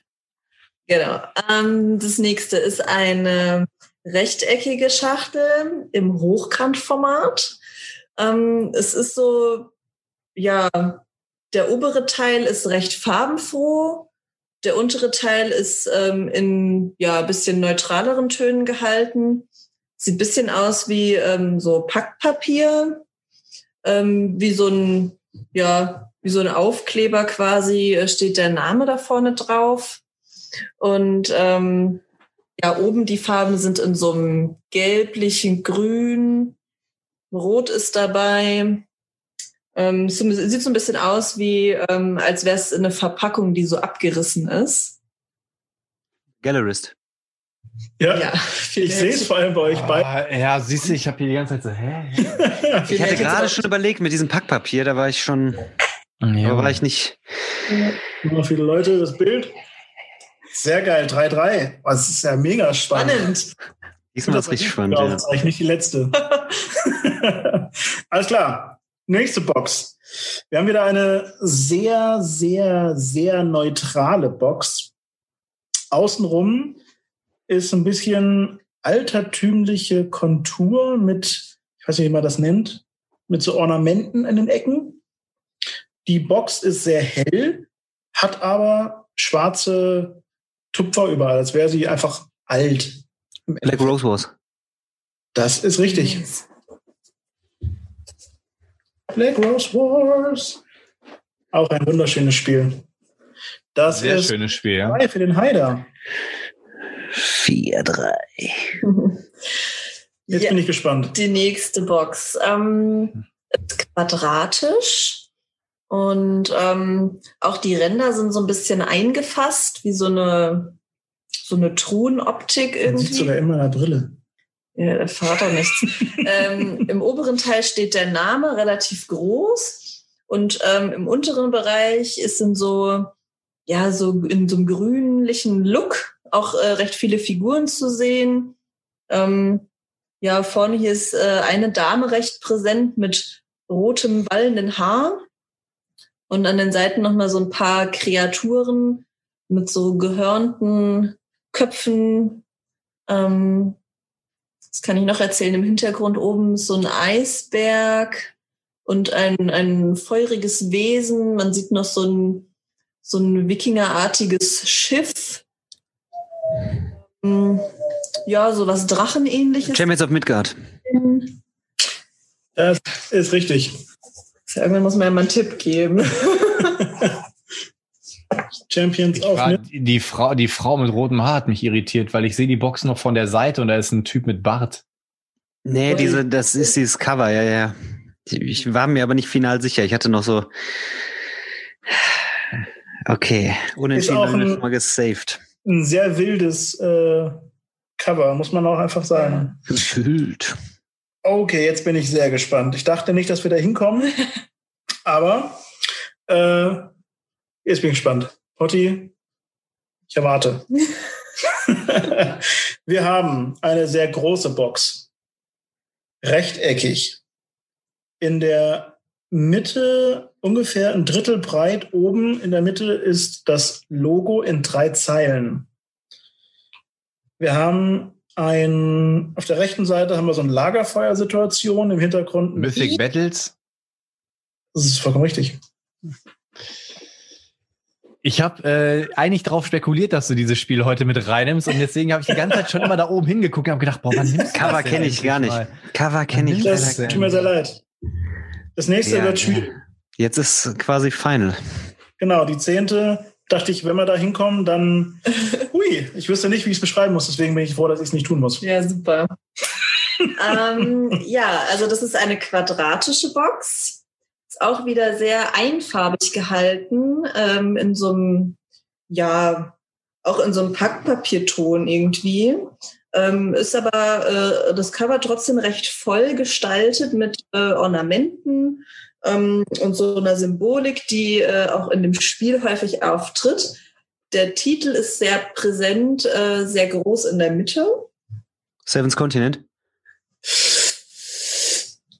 Nein! Was machen wir jetzt? Dann hätten wir Gleichstand. Unentschieden. Das geht ja nicht, oder? Dann ist unentschieden, ja. Muss Potti noch raten. Aber wenn Gleichstand Nee, ist. Punkt hat er, Punkt hat er, ja. Den Punkt. Aber lass ihn mal raten. Aber ich überlege ja trotzdem mal, warte, Ornamente auch in so einem Packpapier. Muss ich schnell noch anderes raussuchen. Ansonsten ist noch so ein bisschen, äh, der Titel ist in so einem Rot gehalten und auch in so Ornamente eingefasst. Oben mittig ist so eine Art äh, Stein abgebildet. Ein Splitter. Splitter, ein Diamant, ein, ich wollte es jetzt nicht genau so nennen. Ähm, So ein bisschen Hilfe geben. okay. Scheiße, dann ist Tricarion. ist auch wirklich schwer zu beschreiben.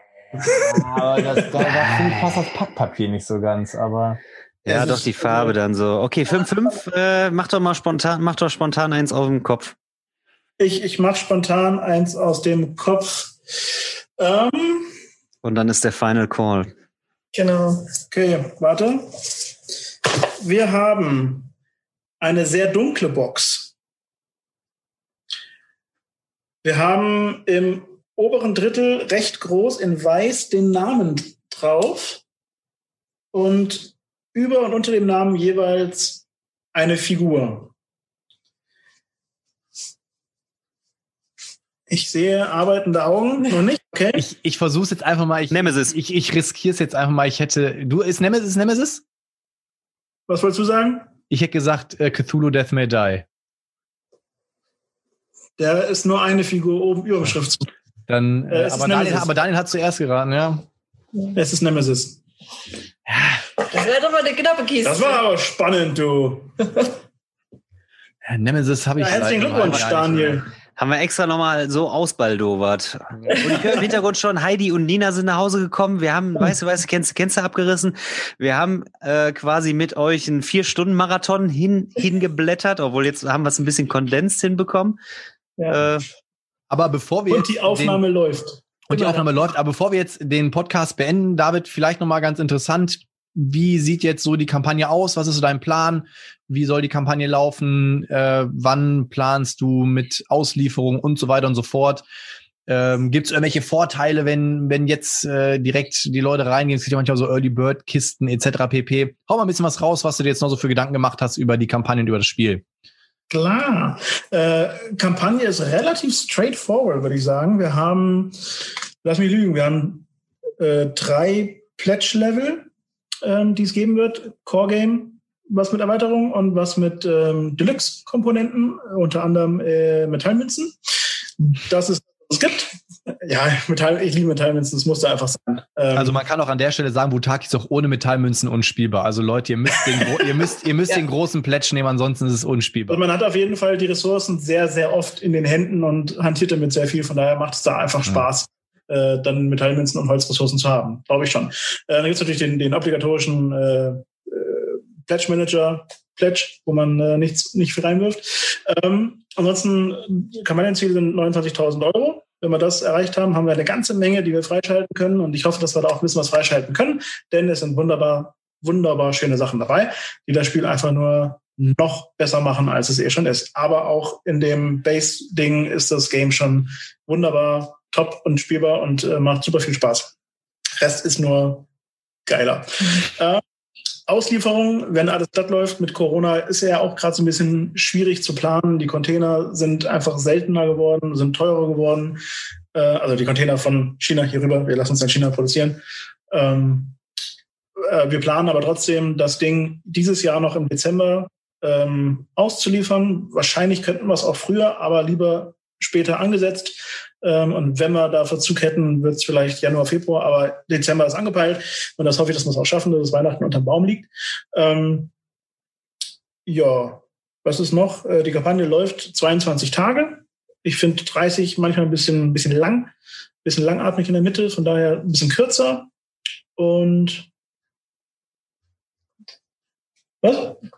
Ach genau, wir haben, äh, wir haben, äh, da ich, ich eigentlich wollte ich gerne eine Mini anbieten als Startmarker, diesen Wurm auf dem Cover, den man da gerade so präsent sieht.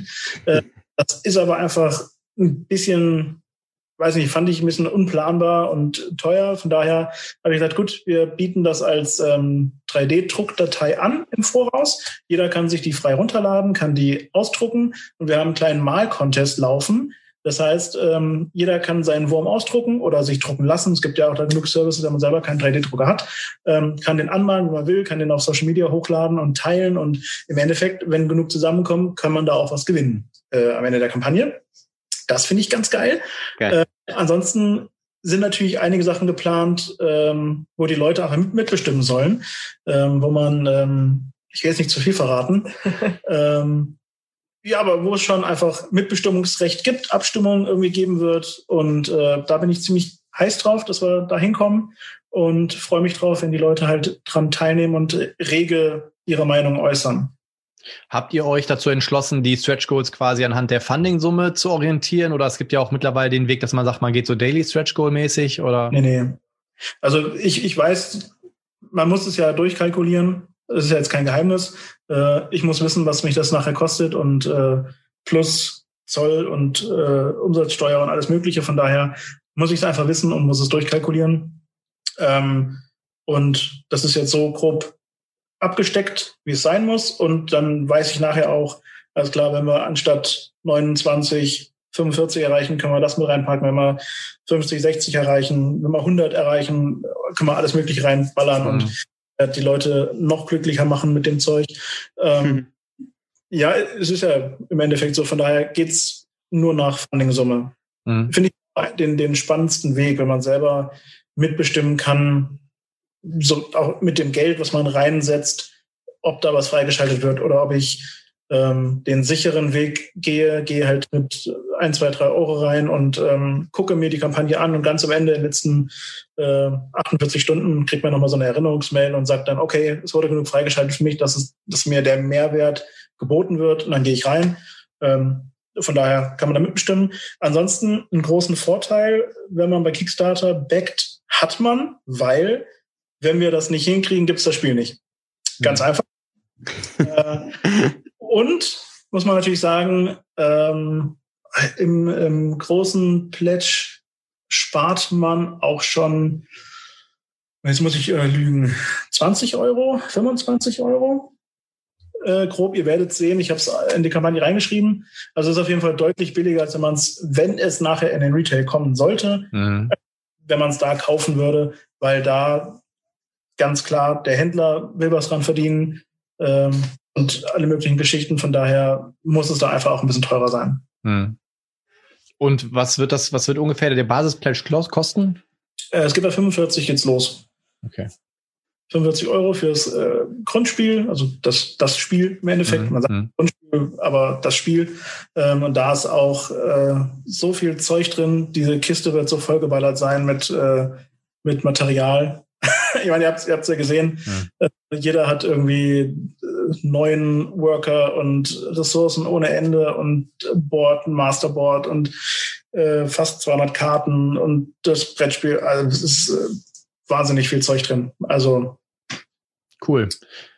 Ich freue mich drauf und ich bin aber an einer Sache gerade traurig, im Gegensatz zu unserer letzten Aufnahme. Ich überlege die ganze Zeit, wir haben beim letzten Mal über Key Royale gesprochen. Wie kam das nochmal zustande? Ich weiß nicht mehr, aber ich scheiß Ich dich zu, ich mach dich mürbe. Ich scheiß dich zu mit meinem Geld und nimmst, ich schicke dir jeden Tag Cash im Koffer. Und irgendwann nimmst du, dann bist du so mürbe. Und dann gehörst du. Ich, ich schicke deiner Frau jeden Tag einen Fünfkaräter. Ich weiß das aber auch nicht Ich glaube, wir mehr. haben das haben war irgendwie super. drüber gesprochen, dass äh, ich glaube, es war irgendwie so, dass wir ähm, halt gesagt haben, dass wir die Kampagne schon erfolgreich abschließen müssen, damit das Spiel halt gibt und dass wir das Geld nicht, das Haus nicht verkaufen können, weil wir keins haben. so. Ich, ich weiß Irgendwie es so. nicht. Ja. Tja, na Ja. gut. Aber dann würde ich sagen, sind wir durch für heute. Wir waren ein bisschen schneller als beim letzten Mal, so eine knappe Viertelstunde. Aufnahme läuft. Heidi ist auch Ach. schon da. Hallo. Und ja, dann Leute, geht auf jeden Fall rein. Ich äh, werde der Daniel, äh, Daniel sag ich schon, der David soll mir den Link für die Kampagne direkt mal schicken. Das heißt, wenn ihr das hier hört und seht, dann wird es vielleicht, das heißt vielleicht im besten Fall noch vor Kampagnenstart sein. Das heißt, alle dann rübergehen, wenn das Ding live geht. Was hast du gesagt? Irgendwann um 18 Uhr oder sowas? Um den So Dreh, ganz ne? grob. Plus, minus. Irgendwann dreht, äh, dreht er nämlich den, Zeitzone, wann so ist. dreht den Schlüssel um, dann wird so diese Plastikkappe ab und dann müssen Genau. David und Auf- dieser auf gleichzeitig Seiten. auf den Knopf drücken, genau. genau. Und dann geht das Ding live, geht auf jeden Fall rüber. Ich kann es wirklich sehr, sehr empfehlen, habe das ja auch schon öfters mal kundgetan und äh, finde es ein richtig cooles Ding. Und äh, meiner Meinung nach hat es das verdient. Und wenn man auch sieht, wie viel Effort wieder da drin steckt, dann erst recht. Und in diesem Sinne, danke fürs Einschalten. Es war, Danke für die Einladung. es war mir eine Ehre, dass ihr zweimal jetzt bei uns wart. Und dann sind wir durch für heute. Bleibt alle Ja, gutes Gelingen, viel Erfolg und starke Nerven und äh, ich hoffe, das Ding ist relativ schnell eingetütet. Yes. Dankeschön. Bis dahin. Dankeschön. Bleibt gesund, macht's gut, bis zum nächsten Mal. Ciao. Ciao, ciao. Ciao.